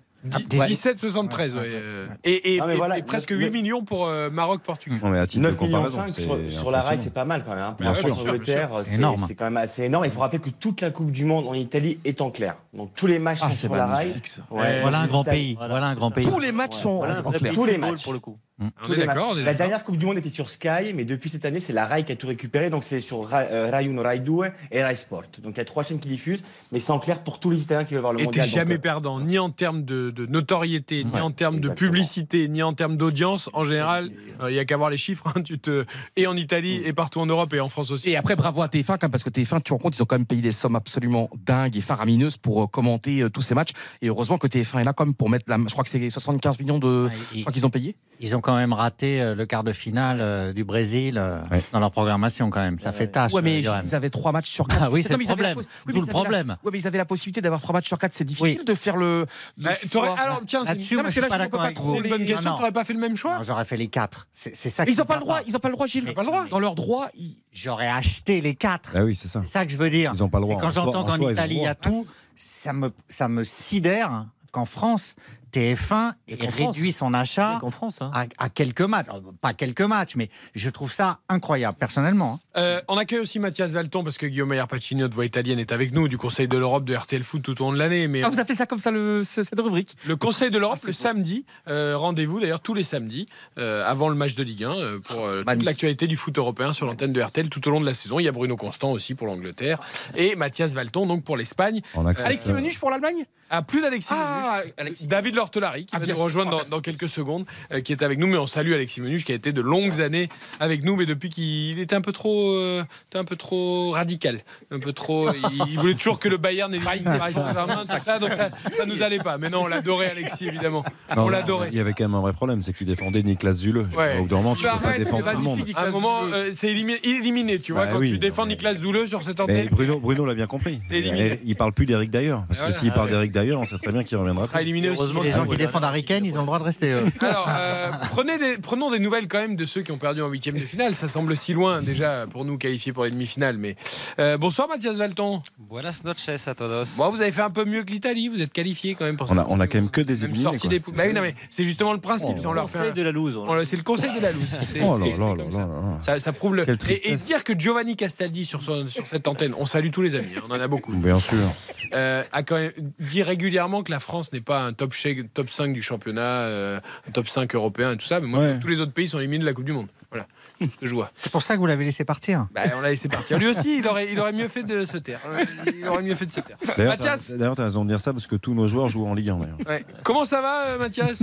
Bah, bah, ça va. euh, on Les, les apéros tapas en regardant l'équipe de France, c'est sympa ou pas? Mais C'est bien, avec la communauté française, c'est encore mieux, et quand on va en Angleterre, c'est encore plus appréciable. Ah oui, ça, mais, c'est. euh, mais euh, non, non, bah, ça va. C'est c'est- c'est évidemment euh, ici, euh, j'entendais Guillaume, mais c'est c'est- c'est beaucoup moins suivi. euh, Ah bon même, Les hein, audiences sont moins bonnes en Espagne? Non, et puis ben alors déjà il y a un problème, c'est que les matchs ne sont pas tous en, en- en clair. Il faut un abonnement. Alors le- les Espagnols ont l'habitude de se rejoindre dans les bars quand même pour, pour voir les matchs. Là, ce que j'entends quand même depuis euh, depuis hier, euh, c'est oh la France va être championne du monde. Voilà, c'est une quasi certitude. Donc les Espagnols. Non, attends, très attends, contents attends. de- Tu entends Oh, la France va être championne du monde? Oh non, la France va être Non, championne oh du monde. la France. Mais vous savez, les Espagnols aiment beaucoup les Français. hein. Il y a beaucoup de d'admiration, notamment a culturellement. qu'en France on n'aime les pas l'équipe de. France. hein. Euh, et puis et puis et puis surtout le- les Espagnols suivent aussi cette compète parce qu'il y a là sur les deux demi-finales je crois qu'il y a 22 joueurs qui jouent en, en Liga. Euh, Ah, voilà. il y a aussi il y a aussi le Maroc qui est très suivi. Là ça a été la une de tous les l'historique euh, Maroc l'historique performance du Maroc parce que la communauté marocaine est la communauté étrangère la plus importante en Espagne. Donc voilà c'est qu'il y a que 14 km qui séparent aussi les, les- les deux pays. Donc voilà c'est extrêmement suivi aussi les- le Maroc. La, la France est bien évidemment l'Argentine de Messi qui a quand même euh, joué au Barça pendant quasiment toute sa carrière et euh, la Croatie de Modric donc euh, ça suit quand même le, le- le mondial voilà. Euh, dernière voix de la loose de ce Conseil européen, on l'accueille. Peut-être parce qu'il était sur le téléphone de Nicolas Zouleux, c'est pour ça qu'il n'arrive pas à se connecter. Euh, Ah c'est- David Lortolari également qui nous capte pas rejoint. bien. Hein, David. Salut mon David. Servus, salut Eric, salut à tous. Alors euh, en Allemagne, euh, comme on n'était pas qualifié pour la phase finale de la, de la Coupe du Monde, on est parti faire du ski. Voilà, on, s'est dit euh, c'est c'est l'hiver, on va faire du ski. Manuel Neuer est parti faire du ski. À l'arrivée, jambes cassées à l'hôpital. Merci, pas de Bayern PSG en Ligue des Champions. euh, Ouais, au du ski de randonnée, a priori. Oui, du ski de randonnée et, Bon, et après, la marmotte, sûr, elle met le chocolat dans le papier alu, comme disait la pub. Euh, donc, jambes cassées pour Neuer, hein, c'est c'est- c'est la mauvaise nouvelle du jour. La bonne peut-être pour le PSG, je sais pas. Oui, oui, c'est- c'est c'est l'histoire qui a, qui a fait évidemment tourner beaucoup, beaucoup les têtes là ces dernières heures parce que Neuer, ça, c'est quand même un monument national, pas seulement à Munich, pas seulement en Bavière, en Allemagne en général. C'est bien fissuré c'est pendant la Monde, le monument national quand même. Oui, exactement. Mais, mais, mais on peut, on peut y revenir euh, sur ce point-là parce que c'est effectivement sur le plan sportif essentiel. Euh, mais, mais Neuer, si vous voulez, avant de l'attaquer, avant de l'agresser frontalement en Allemagne, on réfléchit. 3, 4, 5 secondes, une minute même pour certains. Euh, parce que Neuer, c'est Neuer quand même. Euh, 2014, euh, huitième de finale, l'Algérie, euh, il a sauvé un peu le, la, la victoire finale. Donc ça fait huit ça, ans. les gens n'ont pas oublié. Et, mais, Mais ça, c'est Neuer- bien de ne mais pas oublier pour le coup. Oui, alors euh, l'histoire, l'histoire, on, on en reparle peut-être vite fait si vous voulez. Neuer est parti s'aérer la tête, ça on peut le comprendre, euh, en faisant du ski de randonnée très près de chez lui, dans le sud de la Bavière, euh, là au, au moment où les Alpes commencent un peu à s'élever, il est parti faire du ski de randonnée. Donc on monte par ses propres forces et on redescend euh, évidemment par ses propres forces aussi, mais c'est plus facile. Il se casse la jambe. Euh, euh, il est, il est, il est euh, amené par hélicoptère, ça c'est normal, ce n'est pas un traitement de VIP. Dans cet endroit où c'est compliqué d'accès, les blessés sont euh, transportés par hélicoptère. Il n'y a pas de traitement de faveur, je souhaite le préciser d'emblée. Il est hospitalisé, c'était jeudi.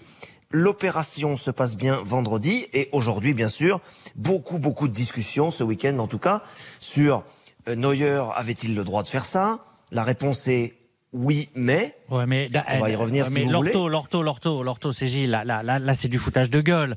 Euh, quand on est éliminé d'une Coupe du Monde, je suis désolé, on va pas faire du ski de randonnée pour s'aérer la tête quand on est joueur professionnel à deux qui- mois de la Ligue des Champions. ceux qui sont pas- Pour ceux qui ne sont pas spécialistes des sports d'hiver, euh, du ski de fond éventuellement. Oui. ski de rando, ça reste du ski, notamment dans la phase descente. sûr. De Et- descente, c'est la- c'est du ski. Hein, hein. D'autant que les pots qui vous permettent de monter, vous pouvez monter très haut et vous pouvez redescendre justement dans des endroits acrobatiques, dangereux. Euh, David, au fait. niveau de Neuer, on fait pas ça.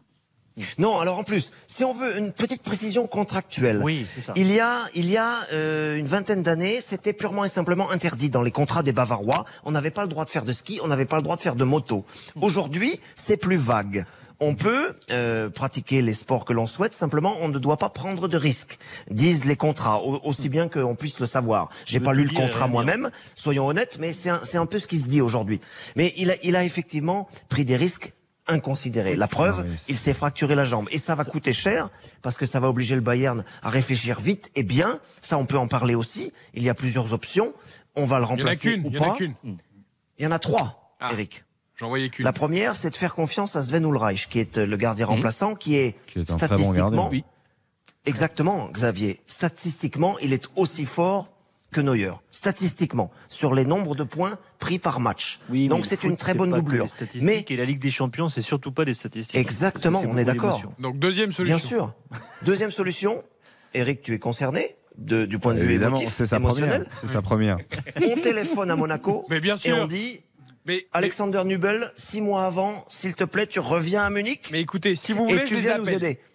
Vous voulez que je les Il appelle était terrible avec ça. Eric. Je les appelle. Franchement, non franchement, non, mais c'est c'est logique, il est sous contrat avec le Bayern. C'est un très bon gars. Mais, oui. mais c'est- mais c'est pas pour ça que tu dis ça. Tu Mais il dis ça faut parce la- que ça te dérangerait pas Il que faut Monaco se sépare mais d'Alexander Nubel. Il va avoir tes têtes de turc. C'est Mais que, quand le, même un bon mais que le Bayern l'appelle, que le Bayern l'appelle, enfin. Comme vous pensez L'idée- c'est simplement- vous voulez le refourguer L'idée, c'est simplement d'avoir. moi, Répondez clairement à la Mais, question. mais Bien pas sûr, du tout. bien sûr, il Moi, aime pas. Je Il pense que voilà, il- en plus il est allemand, le Bayern de son club euh, a besoin de voilà, il faut. Arrête, Arrête, rendre service. Nous on est là pour rendre service. langue de bois. Pas à nous, Eric. Et la troisième solution alors Non, alors mais c'est très simple, c'est-à-dire que on, on envisage évidemment de ramener euh, Nubel à Munich parce que ça permettrait d'avoir, pour le coup, deux gardiens de bon niveau euh, pour les, les mois qui arrivent, pour la Ligue des Champions, pour le PSG, pour la fin de saison, pour que Ah le oui, Bayern parce que la saison de ski n'est pas terminée quand même, hein, on sait jamais. Exactement, elle commence. Et la troisième solution, et là évidemment on ouvre une énorme boîte, c'est euh, faire venir un autre gardien Ah oui. euh, qui puisse euh, être compétitif. Alors lequel? J'ai pas, euh, faut, faut réfléchir. Je pense que les dirigeants Ah oui. ont, oui, exactement. Par exemple? Exactement, c'est vrai qu'on en parle aujourd'hui. C'est tout frais, c'est tout nouveau. C'est euh, des, des confrères en Allemagne qui ont, qui ont expliqué qu'il y avait déjà des discussions en ce qui concerne ce joueur-là. Peut-être qu'on a commencé à prendre quelques contacts. Ce sont les trois solutions. La plus probable, c'est de continuer avec Ulreich, mais j'ai peur que le Bayern soit un peu affolé et ait envie d'assurer un peu ses arrières. Je suis sûr, Eric et messieurs, qu'on va téléphoner à, à Monaco très vite et qu'on va essayer de négocier pour ramener Nubel six mois avant la fin de son prêt. Aucun problème. Moi, j'ai- euh, moi, je suis pas d'accord avec vous par rapport à Neuer. Alors, moi, j'adore le côté dans le sport. On a le droit de perdre. L'Allemagne s'est fait éliminer. Là, Est-ce que l'Allemagne a été honteuse? Non. Et Neuer est un garçon, on le sait très bien depuis des années, quand même extraordinairement sérieux. David, si tu, si c'est pas le cas, tu me le dis. Et franchement, c'est quand même un, un modèle. Et moi, je pense, voilà, Oui. il veut aller s'aérer. Il a pas pris des risques inconsidérés. Et après, on sait aussi parfois, tu sais, la tête, le corps, peut-être aussi. Non, mais parfois tout peut lâcher. Et Neuer, c'est quelqu'un qui a tellement donné, tellement donné. Moi, il y a un moment donné, ils vont pas s'enfermer les joueurs pendant trois mois dans leur chambre parce acheter que des boules de neige. mais Si tu prends des boules de neige, Jette. Non, mais on parle d'humains quand même. Ils ont, tout donné. Tu mets, des glaçons dans la Capirinha comme Mais t'es Neymar. sportif, t'es sportif, t'es sportif professionnel. Mais le quoi, il ski, est allé faire une randonnée, dans la plupart des contrats de joueurs, c'est- purement interdit. C'est simplement interdit. depuis la nuit des temps. mais là, c'est pas du ski alpin, là, c'est quand même du sorte de. La, la descente, c'est du ski alpin, hein, c'est encore pire. C'est pas une randonnée, hein, c'est du ski. dans- Ça serait du patin à glace, ça serait pareil. Non, mais je pense qu'il y a un on moment peut donné, se projeter il, un il peu est plus loin. conscient. Il est conscient comme du. C'est pas un Ah, mais il a inconscient. pas fait exprès, évidemment qu'il a pas fait C'est pas ce exprès. que je veux dire, mais il y a un Oui, moment donné aussi, ils ont le droit de vivre. Là, il- tu rencontres la pression. Moi, j'ai- il y a un moment donné, je défendais Yo. toujours les footballeurs. Ils vivent dans un truc de pression ahurissant depuis l'âge de 12-13 ans. Ils vivent dans un milieu de jungle, de concurrence que nous, on ne vivra jamais dans notre vie. Ils vivent, ils vivent une première mort à 34-35 ans. C'est terrible. Et moi, je défendrai toujours les joueurs. Il y a un mec comme Neuer, t'as vu toutes les blessures qu'il a eues, Bien tous les drames mais- qu'il a vécu. Et il y a un moment donné, il a vécu la Coupe du Monde pendant un mois dans une pression folle. T'as vu le pays quand même avec le journal mais- et compagnie. Et moi, je trouve, non, mais c'est pas, on sait très bien que c'est pas un inconscient. Non, Si mais qu'ils aient, le droit de vivre, c'est une chose. Euh, je suis d'accord avec toi, mais c'est interdit depuis la nuit des temps. Les footballeurs professionnels pas n'ont si pas le droit de skier. C'est interdit depuis la nuit des temps. Euh, moi, je vais donner un exemple. Euh, il va pas être content, mais Ga- Gaëtan Huard, qui est, qui est un ami, 1176. Oui, minutes, Oui, minutes, on se toujours le record. chiffre. ordinaire. record d'invincibilité, effectivement, Gaëtan Huard n'a jamais écouté ça.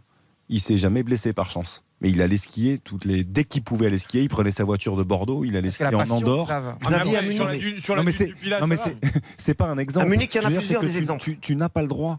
Tu n'as pas le droit pour t'oxygéner. Tu as d'autres choses à faire que de skier en fait. Sou- Souvenez-vous, Ah, Baptiste mais- Derieux me rappelle ça dans mon casque, dans mon- les ordres. Euh, Adrien Thomasson, qu'on a reçu en entretien Exactement. sur cette antenne il y a quelques semaines, nous disait Moi, je vais skier. C'est le seul endroit où il vient pas me chercher. Euh, voilà. Ouais. Il nous, il nous l'avait concédé pour le coup. On leur interdit Euh, trop je vais, même pousser plus loin, messieurs. Enfin, pardon, désolé, mais Johan a raison, c'est humain. Vous habitez à Munich. Vous avez une résidence secondaire à Garmisch-Partenkirchen, au pied des Alpes. Mais évidemment. Vous, forcément que vous skiez. David Alaba skiait au Bayern. Tout le monde le sait. C'est un exemple très très connu. Alors bien sûr, Gilles, tu as raison. C'est risqué, c'est inconsidéré. Mais Neuer, Neuer, il a 36 ans. Oh, pou- Ah. Poussons un peu plus loin. Ah, ah, la question qui donc, se pose aujourd'hui. fout. Vous êtes en train de me dire qu'il est déjà dans l'après-carrière. Mais tu, oui, parce bah que la question qui se pose aujourd'hui en Allemagne et là où les gens tremblent, c'est que Neuer aujourd'hui, tu fais un sondage. Et bien sûr que les grands médias l'ont fait. Aujourd'hui, tu fais un sondage, les gens, il va y avoir une majorité de gens qui va dire Neuer, on ne le reverra plus jamais en équipe nationale. Et Neuer ne sera plus jamais au Bayern. Alors pour l'équipe nationale, 85% des gens, le kicker, aujourd'hui, 85% des gens pensent que Neuer en équipe nationale, 37 ans l'année prochaine, terminé. Et au Bayern, 65% des gens pensent, allez, ce sont des chiffres comme ça donnés vite fait, mais vous, ça vous donne une idée, un petit peu de l'opinion publique. c'est le sondage On qui est craint que ça soit fini. avant l'accident ou après l'accident? Après l'accident. Voilà, donc qui a pu influencer Ah, bah, forcément. Ah Eh oui, bien Ah non, sûr. mais voilà. David, David, il y a, il y a quand même. Après, avait- 85%, c'est beaucoup, parce qu'une jambe cassée, c'est quelques si, si, mois. si je ne m'abuse, il y avait quand même déjà beaucoup d'incertitudes sur le fait que Manuel Neuer soit présent à la Coupe du Monde, non? Parce qu'il a eu une blessure assez grave aussi ces derniers Oui, mois. il a, il a, si, si on refait les, les, les 4-5 dernières années, il a quand même loupé pas mal de matchs, pas mal de semaines de, de compétition. Et surtout, surtout, les Allemands se sentent à l'aise sur ce poste parce que vous, ça va vous faire rire si je vous dis Kevin Trapp, évidemment. Non. Mais Kevin Trapp aujourd'hui est performant et au-dessus de lui, au-dessus de lui, il y a Ter Stegen. Et Bah, les Allemands ont l'impression que on peut remplacer Neuer aujourd'hui du jour au lendemain. Je suis pas tout à fait sûr de ça, moi. Mais aujourd'hui, on se dit bon, bah voilà, on a des gardiens performants. Donc même si Neuer, 36-37 ans, devait tirer sa révérence, on est tranquille à ce poste-là. C'est pas le cas à tous les postes. Vous avez parlé de Zule juste avant que je prenne la main. Je suis assez d'accord avec vous. Da- David, petite question. Euh, là, je passe un petit peu. Il y a un extraordinaire match, évidemment, le 14 février, euh, PSG contre le Bayern Munich. Est-ce que déjà on en Oui. parle ou, ou là, c'est vraiment la Coupe du Monde? Non, ça commence à venir parce que parce que parce qu'en Allemagne il va y avoir une longue trêve. Alors les équipes ont repris un peu l'entraînement, mais forcément on commence à venir, on commence à en parler. Johan, tu sais pourquoi? Parce que à Munich la saison ne commence qu'en février en fait. Vrai. Et oui, et oui. Et donc, on se dit, euh, ça commence en février. Si on commence à perdre en février, ça va être monotone, ça va être morne. Il va y avoir le championnat. Et donc, cette, ce moment-là, il est déjà dans les têtes. Toujours. Alors, vous savez pourquoi on parle encore beaucoup de la Coupe du Monde? Parce que Hansi Flick, comme on en parlait dans l'émission il y a quelques jours, continue son chemin avec la Mannschaft jusqu'en 2024. Donc, on parle encore beaucoup, beaucoup de Flick. Est-ce justifié? Est-ce un bon choix?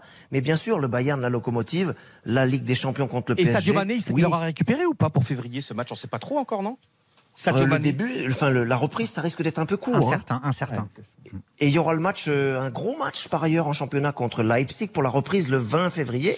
Ça sera derrière la Ligue des Champions. Mais là aussi, gros enjeu parce que le RB a les, dents longues comme vous savez. Oui, ça va être une course con- contre la montre. Neuer, on sait déjà qu'il ne reviendra qu'au mois d'août prochain. Bon, à peu près, hein, on, est, on est à la louche.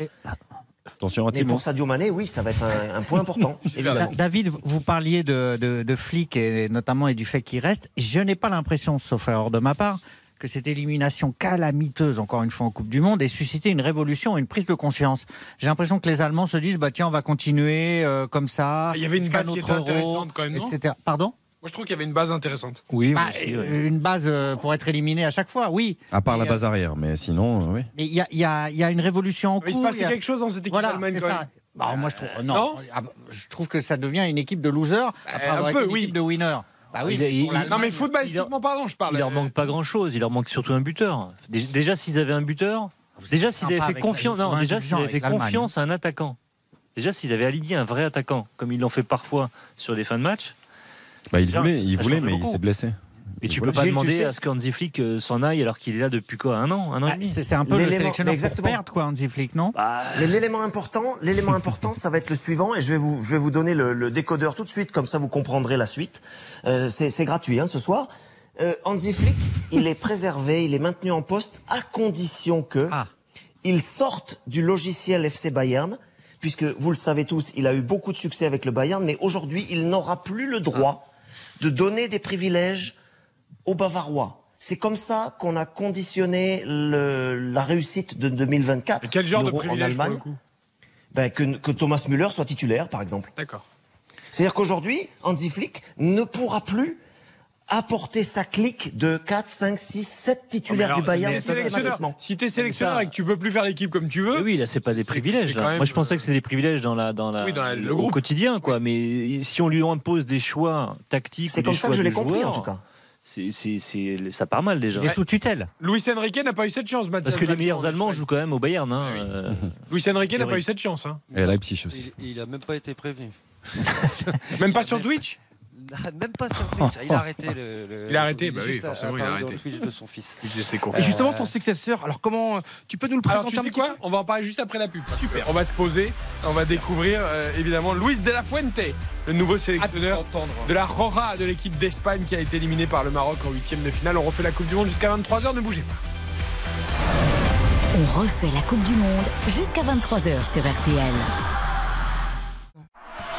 Eric Silvestro, On refait la Coupe du Monde sur On RTL. refait la Coupe du Monde avec toute l'équipe. Gilles Verdez, Xavier Domergue, Johan Rioux, Bruno Constant. Et nous sommes avec nos voix européennes, ceux qui ont malheureusement perdu en Coupe du Monde ou qui ne sont pas qualifiés. Guillaume Mayer. Pacini pour l'Italie, Mathias Valton pour l'Espagne, David Lortolari euh, pour l'Allemagne pour savoir comment eux vivent la Coupe du Monde et comment leurs pays respectifs vivent la Coupe du Monde. Et nous étions sur le point de découvrir, grâce à Mathias Valton, le nouveau sélectionneur espagnol, Luis de la Fuente. Dis-nous tout, Mathias, qui est ce garçon, d'où il vient, qu'est-ce que ça va changer pour l'Espagne? Euh, ça va pas changer, euh, ça va pas être une révolution, hein, la révolution qu'attendaient notamment euh, les Espagnols, en tout cas les suiveurs de, de la Roja. C'est plutôt une transition en douceur, on est même dans, dans la continuité pour moi. Euh, c'est un entraîneur, Luis de la Fuente, qui a 61 ans, qui est depuis euh, 2013 dans le, le giron de la Fédération espagnole, comme sélectionneur euh, des U19, des U15, euh, des espoirs surtout euh, dernièrement. Euh, c'est quelqu'un qui a C'est gagné... Sylvain euh, Ripoll espagnol. Ouais, avec plus de Sélection succès quand même. oui, Plus de résultats, Ah, quand même. ah, non, non, résultats quand même. Non, mais pour que Il les gens, 2 euh, euros. pour que les Il Français a été puissent, euh, finaliste des, des, des JO euh, à Tokyo. Et c'est quelqu'un qui justement connaît extrêmement bien tout- toute la, la- la jeunesse de, de la sélection espagnole. Euh, les Asensio, les Simone, les Eric Garcia, les Pau Torres, Pedri. euh, voilà, même si on remonte un peu plus loin, les, les Ferran Torres, les Mikel Merino, voilà, Daniel Mo. Il les a tous eus. Rodri aussi de, de, de City. Il les a tous eus dans les, dans les sélections de jeunes. Il a d'ailleurs gagné euh, avec eux, euh, notamment 2 euros. Euh, et puis les Jeux méditerranéens aussi en, en 2018. Euh, c- c'est vraiment un formateur et, et quelqu'un qui est aussi adepte du fameux tiki-taka qui a certainement Vous coûté allez jamais la- en sortir. Oui, oui. Alors Mais lui, c'est très bien. il y a- il y a- Non. non, mais, c'est quelqu'un Ah bon qui préconise le jeu, qui, qui, qui, qui veut avoir la, la- la possession du ballon, qui veut que son, son, son équipe domine les matchs. Après, il est un petit peu plus flexible que Luis Enrique dans, dans, dans, ses choix, dans son idée de jeu en tout cas, euh, parce qu'il va aussi euh, préconiser euh, souvent des longs ballons, alors soit, soit dans la profondeur, soit sur, euh, sur l'avant-centre. Donc il veut un numéro avoir. 9. Quoi. Voilà, il veut un numéro 9. C'est quelqu'un qui joue avec un numéro 9 et ça c'est intéressant. Et surtout aussi, il y a quelque chose que moi je ne vois pas depuis très longtemps dans, dans cette sélection espagnole, c'est quelqu'un qui insiste aussi sur les tirs de loin. Euh, il y a quand même des bons tireurs normalement euh, dans cette sélection espagnole. Donc voilà, il risque de s'appuyer en gros sur euh, la même ossature, on va pas se mentir. Il risque quand même de rappeler quelques joueurs qui l'aimaient beaucoup, je- euh, style euh, comment il s'appelle qui est, qui est à Paris, mince, euh, son nom m'échappe. Euh, Solaire était déjà là. non, non, non, Solaire, il, Solaire, Ruiz. non, euh, Ruiz, Fabien Ah, Ruiz, Fabien pardon. Fabien Ruiz. Euh, qui, qui, qui- et c'était un de ses piliers euh, quand il était en, en, en jeune. Euh, voilà, il y a des, des Michael Merino aussi, qui est euh, plus physique aussi. Et, euh, qui, Un qui Borja Iglesias, par exemple Il peut- il Borja- peut for- Alors, voilà, potentiellement l'appeler en, en Espagne, euh, Xavier, tout le monde se dit après les civilisations, mais pourquoi il n'a pas appelé Borja Iglesias, qui est un attaquant extrêmement grand, qui mesurera plus d'un mètre 90 et qui surtout euh, est capable de marquer sur des centres, euh, voilà, qui est capable de, gêner des défenses aussi avec son, poids. Et tout le monde disait pourquoi il n'y a jamais eu euh, Luis Enrique ne l'a pas appelé alors qu'il avait convoqué en plus les, sélections précédentes pour justement en cas de bah voilà quand le match se déroule un petit peu mal comme contre les Japonais comme contre les Marocains bah, bah, d'avoir un vrai numéro 9 quoi. Alors, j'ai j'ai une question, moi. Quand vous dites euh, flexible, est-ce que je peux remplacer respectueusement un flexible par potiche? Euh, On sait que Luis Enrique, avait du tempérament. Est-ce que euh, son successeur, euh, là, ne va pas se taire, accepter tout. tout. ce qu'on lui dit, faire le jeu du président de la fédération, contrairement par exemple à un Valverde qui serait venu en révolutionnant tout Est-ce que là, c'est pas la mainmise de la fédération Valverde déjà il serait pas venu, il n'était pas dans, dans- dans les papiers. Bon- bon, d'accord, Il, il est mais à Bilbao. je- je par- Marcelino oui, Marcelino aurait je pense changé beaucoup de choses et a beaucoup de caractère. Voilà. Je pense que je suis d'accord Gilles avec toi que la Fédé non non il, il aime beaucoup et après il a eu beaucoup de résultats hein. et c'est quelqu'un qui n'est pas non plus une potiche, je ne dirais pas ça Non. parce que c'est quelqu'un qui a beaucoup de caractère. Euh, voilà, il, il- il est notamment quasiment basque d'adoption puisqu'il a fait toute sa carrière à, Bilbao euh, et qu'il a entraîné les jeunes de Bilbao, qu'il a entraîné la réserve de Bilbao. Et je peux vous dire que dans ce club-là, si on n'a pas de caractère, je pense pas qu'on dure très longtemps. Euh, do- donc c'est quelqu'un qui au contraire du caractère, mais qui va être euh, moins showman, moins extravagant que Luis Enrique, qui est vachement dans, l'écoute et dans le dialogue avec les joueurs. C'est quelqu'un qui est beaucoup aimé. Il y a eu que des bonnes réactions de la part des, des joueurs de la sélection espagnole qui l'ont tous connu. il a une aura. Il a ça aussi, quoi. Pour lui, c'est qu'il les connaît. Il les a, euh, j'allais dire, amenés aussi lui au niveau. Donc euh, il y a déjà beaucoup de respect et j'allais dire beaucoup d'affection. C'est ce joueur et ça, je pense que c'est- c'est c'est primordial. Ils veulent refaire Del Bosque un peu, non, dans le profil Exactement, Ouais. on est sur un profil euh, voilà, un petit C'est peu la même, plus, le même palmarès, c'est pas mal. un, petit, un petit peu plus lisse entre guillemets, Consensuel. consensuel, mais quelqu'un qui est beaucoup plus dans le dialogue et qui ne sera pas non plus euh, la star de C'est l'équipe. Voilà. c'est toute la difficulté, Bruno Constant, de quand tu n'as pas le résultat escompté ou qui ne traduit pas la valeur peut-être potentiellement de ton équipe, est-ce que tu révolutionnes tout juste parce que les résultats ne vont pas ou est-ce que tu travailles sur la continuité Et voilà, on voit des options différentes. En Allemagne, on a gardé Flick, en Espagne, on a changé, mais on ne change pas complètement la philosophie. En Angleterre, on verra d'ailleurs Gary Southgate. En fait, les révolutions ou les, les reconstructions de sélection, elles elles sont pas liées aux, aux entraîneurs qui sont en place. Elles sont liées à que- quel, quel résultat on a eu, de Oui, quelle manière on les a eu. L'Angleterre, quand ils ont voulu tout changer avec euh, euh, avec Southgate, euh, qui n'était pas prévu d'ailleurs, c'est qu'on sortait d'un échec en 2014, on sortait d'un fiasco en 2016 à l'Euro 2016, et qu'on est revenu à un peu plus de formation et un, et un modèle de jeu un peu moins anglais, un peu plus continental. Donc c'est, c'est- c'est- la base, c'est toujours le jeu. Et moi, je trouve qu'en Espagne, la base, malgré tout, elle est quand même là. Alors, il y en a qui aiment pas. Moi, je, moi, c'est un- je trouve que c'est un peu comme l'Allemagne. On est Non, sur un ce qu'on n'aime pas, c'est quand ça devient ça peut, ba- ça peut basculer d'un côté comme caricatural. Non, mais il faut se souvenir qu'à mal l'euro, moi pour moi l'un des plus beaux matchs de l'euro euh, du dernier euro, c'était l'Espagne-Italie. Non mais l'Espagne-Italie en, Ah ouais. en demi-finale, match fantastique. Les Espagnols au-dessus d'ailleurs. fantastiques au-dessus, sur ce hein. match-là. Donc c'est sur un fil, ça peut basculer d'un côté comme de l'autre. Malheureusement, la Coupe du Monde, c'est tombé du bon côté. Euh, Du bon côté. en Italie, d'ailleurs, euh, Guillaume Ayer Pacini, on reste avec Mancini, hein, qui avait reconstruit un formidable état d'esprit pour l'Euro, euh, qui malheureusement ne, ne s'est pas qualifié pour la Coupe du Monde. Euh, Il y a eu deux. Enfin, en fait, c'est le yo-yo permanent en Italie, mais on reste avec Mancini. là. Bah, on a vu tous les sélectionneurs, tous les sélectionneurs pardon, qui partaient de, de- Voilà, on vous a parlé de, de Luis Enrique. Et c'est vrai que nous, en Italie, quand on a vu que Mancini. En fait, ce qui a vraiment fait mal, c'est de perdre contre la Macédoine. Parce qu'on savait qu'il y avait cette finale ensuite contre le Portugal, qui nous attendait et, et probablement qui aurait été très compliqué. Mais de perdre contre la Macédoine de cette façon-là, on s'attendait quand même, euh, même à une démission du président de la fédération, même de Roberto Mancini, qui a hésité, l'a avoué, et qui finalement s'est senti de rester en place. Et, et voilà, alors, si je dois me, me confier par rapport à l'opinion publique, on a le sentiment quand même que, on va pas se mentir, euh, avoir gagné l'euro c'est bien, mais il y a quand même a eu un virage à 180 degrés. Parce que perdre contre la Macédoine et ne pas se qualifier pour un deuxième mondial, je pense qu'on aurait Ouais, mais- changé mais facilement. Guillaume, quand même, on est d'accord que là, ça manque de talent individuel en Italie. Et Bien surtout, sûr. Ce qui a été magnifique, c'est cet euro. La blessure vraiment- de Chiesa, la blessure de Chiesa, oui. qui était le- l'emblème de cette équipe. Parce que moi, je suis un amoureux absolu de Mancini. Et après, pas, là, ils sont quand même dans le final four là, de la Ligue des Nations, les Italiens. Évidemment, Johan, mais tu, tu, tu peux, tu peux pas gagner le championnat d'Europe euh, un an avant, enfin quelques mois avant et perdre parce qu'en plus tu es en Ouais, mais position regarde, ça forte se joue. T'imagines, ça se joue un penalty, je crois, au stade olympique de, euh, de Deux contre un- un à l'aller, un retour Et, un la retour. C'est-à-dire qu'aussi, il y a eu des, franchement des circonstances incroyables. Mais je trouve que, et Mancini, je crois, de toute façon, le- les joueurs voulaient toujours de lui, me semble-t-il. Non, bien sûr. Contrairement à Ventura à l'époque, tu te souviens, Johan, où vraiment il y désastre, avait une fronde. À l'époque de Buffon, à l'époque de De Rossi, qui voulait pas rentrer contre la Suède, qui tu vois, c'était un scénario assez dingue. Là, c'est vrai, pour le coup, Johan, il y a vraiment un vestiaire qui est soudé autour de lui. Mais de, de ce qu'on entend quand même du côté des supporters et même de certains dirigeants de clubs de Serie A, on est un peu, euh, alors on était surpris quand même du fait que Mancini reste pas tant parce que c'est pas un bon sélectionneur, c'est un très bon sélectionneur qui nous a emmenés sur le toit de l'Europe il y a, il y a un an maintenant, un peu plus d'un an. Mais tu sais, on n'a pas envie non plus d'un one shot comme le Danemark dans les années 90. On a peur aussi de parce que perdre contre le Portugal en finale, ça aurait été une chose et il n'y aurait pas eu ce scandale après. Mais perdre contre la Macédoine de cette façon-là, peu importe les circonstances, au moins qualifie-toi pour la finale. En plus, c'est en position de force dans ton groupe. Et c'est vrai qu'évidemment, Jorginho rate deux pénalties à l'aller et au retour contre la Suisse. Après, il y a des circonstances contre la Macédoine où tu domines tout le match et, tu prends un but à la fin incroyable. sur un frappe à, à 30 mètres. C'est évident que les, les responsabilités ne sont pas totalement de Mancini, mais il a aussi les siennes. Et on a eu peur que ce groupe un peu s'essouffle.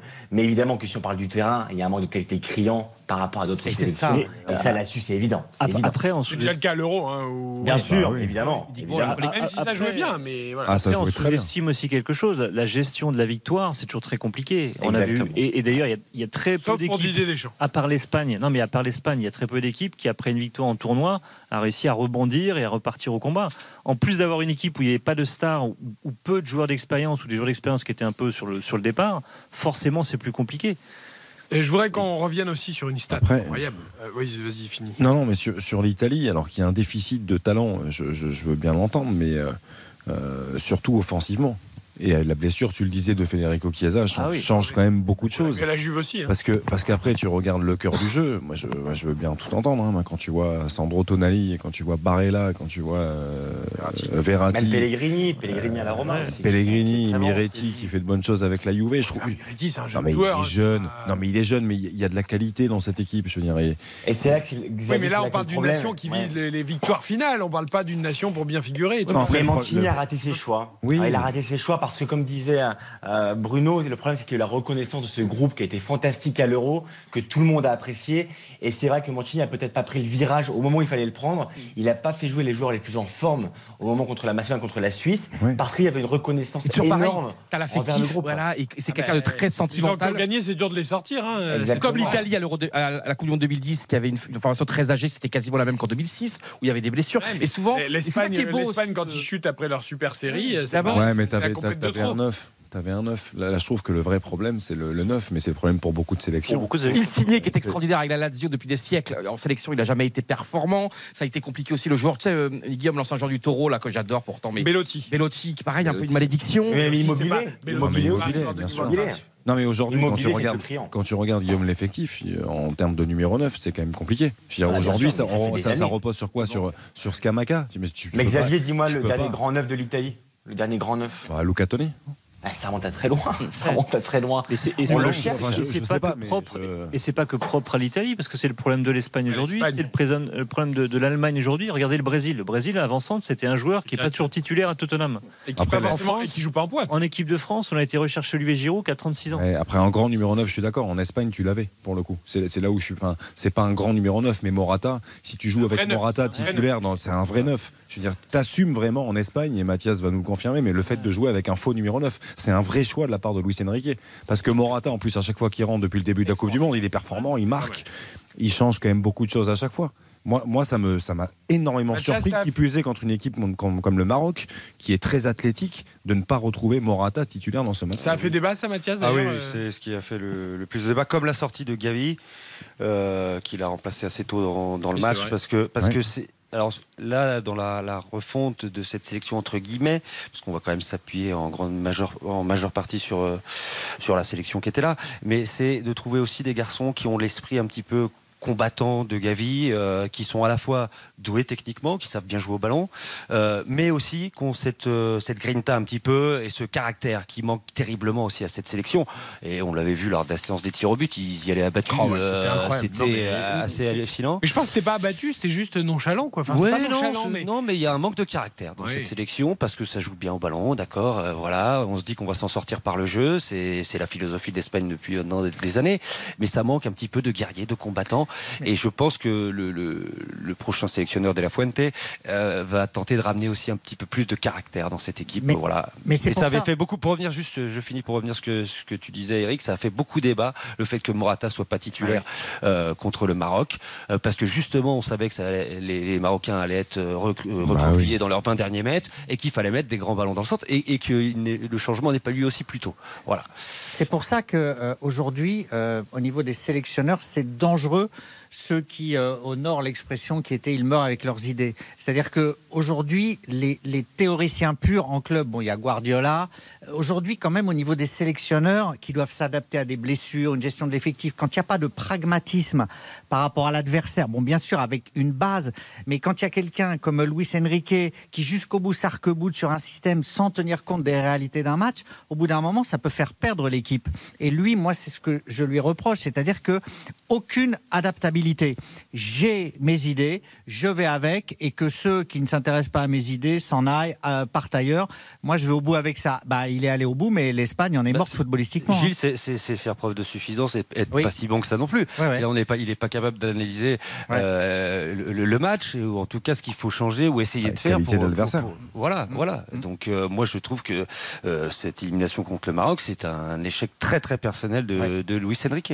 Euh, je voudrais qu'on revienne sur une stat absolument incroyable qu'on a tous découvert aussi ces derniers jours. Euh, et là, ça va croiser euh, Guillaume Meyer Pacini et David Lortolari. C'est cette histoire de, de Bayern-Inter euh, en finale de la Coupe du Monde. Depuis 1982, il y a toujours au moins un joueur du Bayern et un joueur de l'Inter euh, en finale de la Coupe du Monde. Ça sera encore le cas euh, pour cette finale 2022, quels que soient les scénarios des quatre équipes encore qualifiées.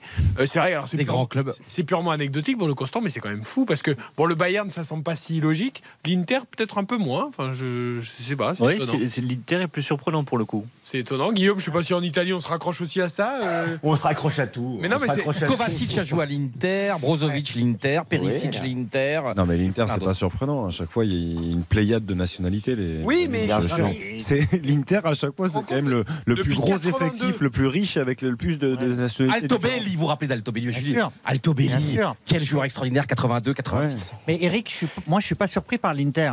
Parce Ah bon que, ben non, parce que à un moment, l'Inter, quand ils gagnaient des coupes de l'UEFA, là, c'était les Allemands. Après, ils ont eu euh, en défense euh, les Argentins, toujours une arrière-garde argentine. Ces joueurs-là, ils les Walter recrutaient- Samuel. Euh, Non mais voilà. Ces joueurs-là, après il y a eu les Brésiliens, bon voilà. Mais quand ils recrutent des joueurs, en général, l'Inter, alors après, parfois ça part en fiasco, mais c'est quand même de grandes stars dont ils savent qu'elles peuvent s'adapter à un environnement comme, comme l'Inter qui est très politique, très compliqué.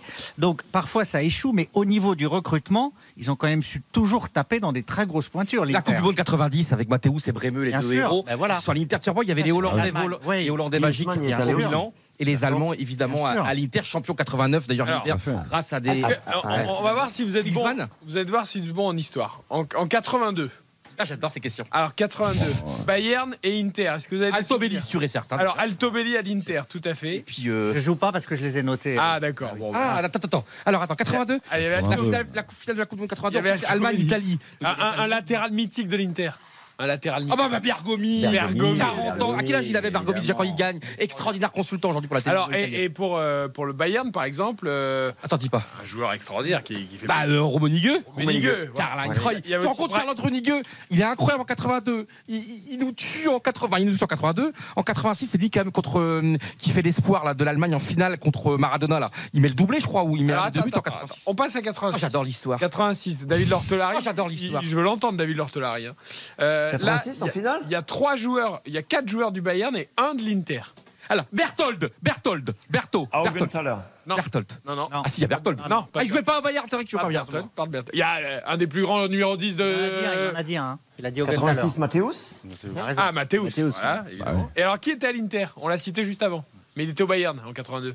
Bah, Roménigue. Roménigue, ah, exactement. Alors, attendez, on déroule, on déroule. 90 90, Allema Allemagne, Argentine. Là, il y a Berthold. Là, il y a Berthold. C'est sûr et certain. Là, il y a Berthold. Non, toujours.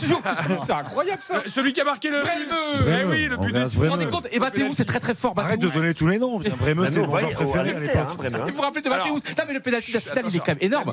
Bremeux était à l'Inter. Bah avec deux autres immenses Allemands. Un qu'on a cité. Klinsmann et Mathéus. Exactement. Et qui était au Bayern alors? Allemagne? 90 euh, un grand défenseur central, très grand défenseur central du, du Bayern de l'Allemagne.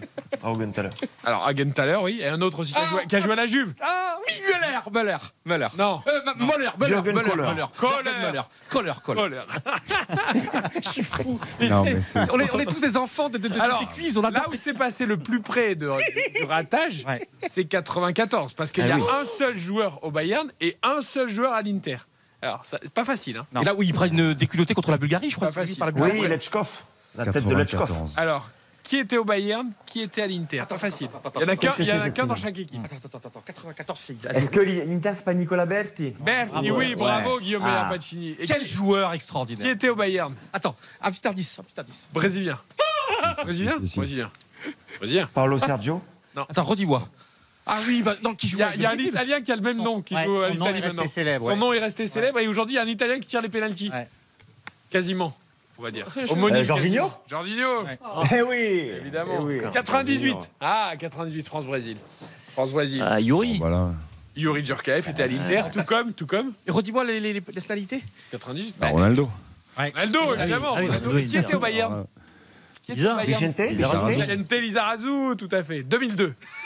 Ça va trop vite. Brésil-Allemagne. J'ai envie de savoir. 2-0 pour Oliver Kahn. Oliver Kahn. Oliver Kahn, Oliver Kahn évidemment. Bon, là, il y en a. Il y en a d'autres. Philippe euh. Lam. Non. Euh, milieu de terrain. Euh, Thorsten Frings. Non. Non. non. non, pas non, pas non, non, non, euh, non, pas Thorsten Frings, évidemment. Non. Allez les gars. Effenberg. Carsten. Carsten Frings. Ramelot. Yanker. Yanker. Yanker. Quel joueur. Et qui était à l'Inter? En quelle année? Toujours le même. Euh, 2002. 2002. Ronaldo Ronaldo, oui, ah oui. Joué pour le Constant. 2006 Italie-France. Materazzi. Materazzi et du, du côté du Bayern. Lame, ah, Lame. Patrick ah. Virin. Willy Sagnan. Évidemment. 2010, on déroule, il en reste plus que 3. 2010, c'est incroyable. Franchement, ces stats, elle est, est. Extra, 2010, Espagne-Pays-Bas. 1-0. Espagne-Pays-Bas. Euh, il y a deux joueurs du Schneider. Schneider. Schneider. Bravo, Qui n'est pas passé loin du ballon d'or. Ryan Robben, aurait dû l'avoir. Robben, et il y en a un deuxième, un boucher du milieu de terrain. Ah, euh, qui était assis. De Jong. De Jong. 2014. C'est beau, hein. Allemagne. Zav, on n'est pas heureux là. Il est 22h47, nos auditeurs rentrent de week-end. Et, ils jouent avec nous. Et ils sont là. Soyez prudents. Alors, un petit conseil, t'es un extraordinaire amateur, peut-être lui laisser un tout petit peu le temps. Parce que tu sais, ils sont en voiture, tranquille, il y des pancartes, la bonne sortie à droite. Ah, attends, tu rigoles ou quoi? T'as donné 10, 10 noms dans une demi-seconde. Ton 9 faux. Tu demandes de donner du temps. C'est quand même. Alors, on y va, on y va. Du calme. 2014. Allemagne-Argentine. Là, il y a. alors, Bayern, il y en a 8. Il y en a 3 côté Inter. Pas, euh, Samuel, Walter Samuel. Cross. pas facile côté Inter. Cross c'est bon. Ah bah oui. Walter Samuel, non? Euh, Walter Samuel. Ah, Philippe Lam. Philippe Lam, évidemment. Schweinsteiger, Schweinsteiger. Évidemment. Euh, un joueur qu'on veut plus. Neuer. Alors, Neuer, oui, un autre qu'on veut plus. en, attaque. En attaque. On en a parlé Müller, tout à l'heure. Muller, évidemment. Bah, et, je suis très étonné, Xavier. Mais non, mais je peux pas le citer. Il bah. venait juste de changer de club. Eh oui, mais quand même. Le buteur. Mario Götze. Mario Götze, ah, évidemment. Ah oui, c'est terrible. Un défenseur non, de l'Olympique Lyonnais. Je peux, je peux pas citer Mario, Un défenseur de l'Olympique Lyonnais. Ah oui, bien Wilson, sûr. Non. Euh, non, qui est à l'Olympique Lyonnais.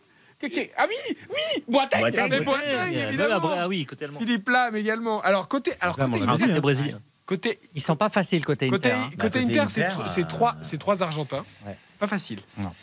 Ah, il y a Zanetti, Palacio, Palacio, oui, bravo. Palacio. Palacio, Il est pas bravo, Non, mais il, est, dans- il est en finale.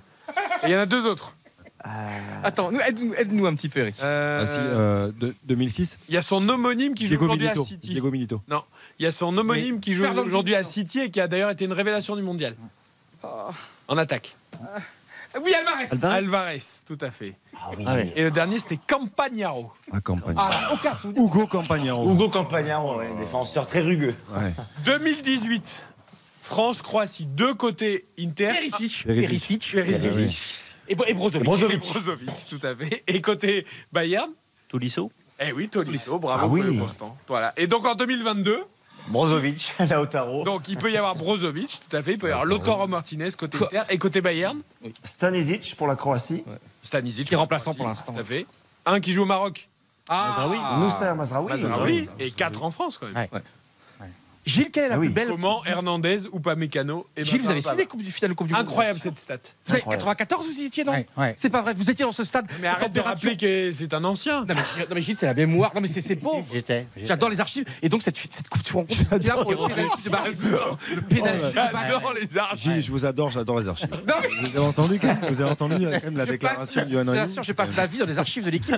c'est- Arrête, tu creuses. Arrête. le grand Milan AC. Tu rends compte Capello, Ah vous avez fait les finales Capello Milan. Vous étiez là. Est-ce que vous étiez à Athènes en 94 4-0, c'est le plus Vous beau étiez- match de ma vie. C'est pas vrai. Ah oui. Et C'est le plus beau match que j'ai vu. Faisait Ouais. les grands papiers. Et en 78. Et donc, Non, ça, c'est le match du siècle. Celui-là, c'est le match du siècle. Le- Le 4-0. Ah bah c'est. Ah oui. Quand- Tout le monde voit Cruyff. Tout le monde voit Cruyff est détruit. Et là, Ça m'a fait mal, moi, Calme-toi, calme-toi, Johan, tu vas pas finir une Je veux croire aux grosses têtes. Il est 22h50. Savicevic, extraordinaire. De Sailly extraordinaire. De Sailly, il a enroulé de Sailly quand même. Et qu'est-ce que. Gilles, de ce, soir-là mythique, qu'est-ce qui, te reste La destruction de Cruyff. Ah ouais. Qu'on voyait se liquéfier sur le banc parce que son, son idéal s'éteignait. Et le nôtre aussi, parce que moi j'étais un enfant de Cruyff, c'était mythique. Et on a vu comment sa construction s'est fissurée sur le bloc italien. Et ça, je trouve que c'est une science du foot qui est extraordinaire. Moi j'adore quand c'est science contre science. Et là, Ah bah là, c'est- Et c'est un symbole du foot. C'était la meilleure Exactement. attaque contre la meilleure défense. Ouais. Et à chaque fois l'entraînement, quand vous faites des matchs, les défenseurs contre les attaquants, c'est toujours les défenseurs qui gagnent les matchs. Évidemment. C'est terrible. Ça se voit à la Coupe du Monde hein, cette année. Eh oui. eh Est-ce que oui. vous avez vu de ce Le Maroc n'a pris qu'un but Eh oui. contre son camp en Et, et- cinq oui, mais matchs. avec, avec Saki, vous vous rendez compte, 89, 90 ou 91, le, malheureusement, le drame du Vélodrome 91. Ils sont suspendus en 92, expulsés à la Coupe d'Europe. Et 93, ils vont en finale contre Marseille. 94, ils vont en finale. 95, ils vont en perdent. finale. Et- 80 ils vous vous rendez compte cette génération incroyable de passer de Saki à Capello Et- et on- Johan, j'ai une petite anecdote pour vous, Ah oui. juste très brève. hein. Mais non, Ah non, c'est très, que- très long, très long, très long. Je passais mon temps au centre d'entraînement de l'AC Milan. Et donc, et donc euh, on arrivait à entrer à l'époque, on était super bien accueillis, mais avec le photographe euh, du, du Parisien, on se planquait et on assistait à l'entraînement, ce qui est interdit. Et donc, on assistait à l'entraînement et j'ai vu Papin s'entraîner en arrivant à Milan avec les trois Néerlandais. Donc, vous aviez Gullit, Van Basten, Rijkaard. Rijkaard, les trois montagnes. Et dès le premier entraînement, on a vu que c'était pas possible pour Papin. C'était malgré tout son talent, malgré tout ce qu'il était, c'était impossible. On, on s'est dit, il peut pas réussir face à ces trois monstres néerlandais. Et en fait, il avait l'air d'un, je, je l'adore, hein, mais une sorte de, de junior s'entraînant avec des seniors. C'était incroyable. Et il a jamais pu surmonter. Et malheureusement, cette hein. finale, Capello ne le met pas titulaire. Euh, choisit Massaro d'ailleurs. Et le destin incroyable de Massaro. Massaro ira tout contre Barthès en 93. Et Massaro est le grand euh, héros de la finale 94 contre le, bah, contre le, contre le grand doublé, Barcelone où il met un doublé. Et c'est fou. Et t'as vu, dès qu'il rentre en jeu, papa, dans cette finale 93, t'as vu, il y a Edli qui lui donne un coup. Il y a De il Sailly aussi. Et il a été. Il est, il est livide. Quand il rentre, il est livide. C'est un grand moment parce que Papin, évidemment, je trouve qu'on l'oublie beaucoup trop souvent. Et je suis très content que Marseille l'ait récupéré là. C'est quand même un ballon d'or. Il a été extraordinaire. Et le nombre de buts qu'il a marqué incroyable avec le Milan AC. Mais à chaque fois, vous vous rappelez, c'était sous la brume, sous les brouillards, contre Göteborg, contre Porto. Il mettait des buts extraordinaires. Et malheureusement, on les voyait pas trop. J'espère que Marseille ne l'a pas récupéré pour de mauvaises raisons. Ah non, je pense pas. Ah, ah, ah. Pourquoi de la récupération Ben, parce que Papin, ce qui représente Caution, euh, caution. l'image, Non, la mais c'est com, caution. Et bien sûr. Mais peu les importe, mais peu importe. Ah c'est bon, bien. bah si t'as pas un vrai rôle. Mais c'est non, mais non. on- on- à chaque fois, on, on parle des, des grands clubs, du Milan, de Manchester United, qui fait travailler ses anciens, même comme ambassadeur. Peu importe. Ambassadeur, c'est quoi? C'est juste représenter le club. Mais au moins, c'est un ancien du club qui a porté le maillot, qui a marqué des buts. Ben, regarde l'Italie. Bah, bien sûr. L'Italie à l'euro. Enfin, typiquement, moi, je, euh, c'était un rêve. C'est-à-dire de, voir Mancini avec euh, Viali, Derossi, Lombardo à côté. Moi, c'est avec leurs costumes, leurs vestes grises. La Sampdoria. L'Argentine, c'est pas mal aussi la, Coupe du Monde. Ah, les Pays-Bas aussi. Hein. Les, mm, mm, Pays-Bas, mm, euh, la Croatie, parce qu'on parle beaucoup des autres, mais la Croatie, il y a Ivica Saolic, il y a Mario Mandzukic, il y a les, anciens sont là. Je veux dire, c'est. Euh, et la plus belle phrase que j'ai entendue depuis des années, c'est de justement Viali qui avait dit après cette victoire à l'Euro, il avait dit cette phrase que tout le monde devrait écouter. Euh, les gagnants dans un vestiaire devraient toujours se rappeler qu'il y a un vestiaire à côté où il y a les, nos adversaires qui pleurent. Il faut jamais oublier ça. Et je trouve que c'était une phrase extraordinaire qu'a eu Gianluca Viali, hein, qui se passe. d'excès d'euphorie, tu veux dire. J'ai l'impression que l'équipe de France a oublié ça quand même après le match contre l'Angleterre. Il faut toujours dans la oublier, penser à ceux qui sont juste à côté et eux, bah, qui ont fait le même match et qui eux pleurent. Sauf s'ils sont ah, anglais. le droit de célébrer quand même. Tu as le droit de célébrer une victoire. Après, les, Belges l'ont fait aussi, mais avec des joueurs français, donc ça n'a pas forcément bien marché. J'adore, En parlant j'adore de passe. J'adore Pourquoi En parlant de légende, il y a Del Pierrot qui fait revenir à la Juve. hein. Oui, c'est vrai, Del Normalement. Piro pourrait revenir. On pourrait Oui, pas faire une émission du Comment ça, comment ça Attendez, attendez, attendez. Euh, vous, passez devant cette information comme si on venait de dire que il allait faire 12,8 au lieu de 12,9 en température. Euh, attendez, attendez, Guillaume Apache, qu'est-ce que c'est que cette affaire? Bah, il faut rappeler que le, conseil d'administration de la Juve a démissionné euh, fin novembre. Pour, éviter les problèmes. Exactement, il y a des enquêtes qui sont ouvertes. Bref, on en parlera plus longuement plus tard, mais en tout cas, ce qui se dit en Italie, c'est que Alessandro Del Piero pourrait revenir. Alors dans le rôle, hein, c'est encore à définir, mais en tout cas en tant que vice-président, c'est une idée de John Elkann pour l'instant. Euh, c'est une simple piste, mais en tout cas lui, Del Piero, vous l'avez vu sur Instagram, il, a dit clairement qu'il était prêt à revenir à la Juve. Pour l'instant, il est consultant euh, pour Sky Italia et là il est consultant aussi je crois pour Bean pendant la Coupe du Monde. Mais en tout cas lui est prêt à revenir et la Juve il pense sérieusement pour euh, et Guillaume, il a eu un départ traumatique hein, de, la Juventus, évidemment, en conflit à l'époque.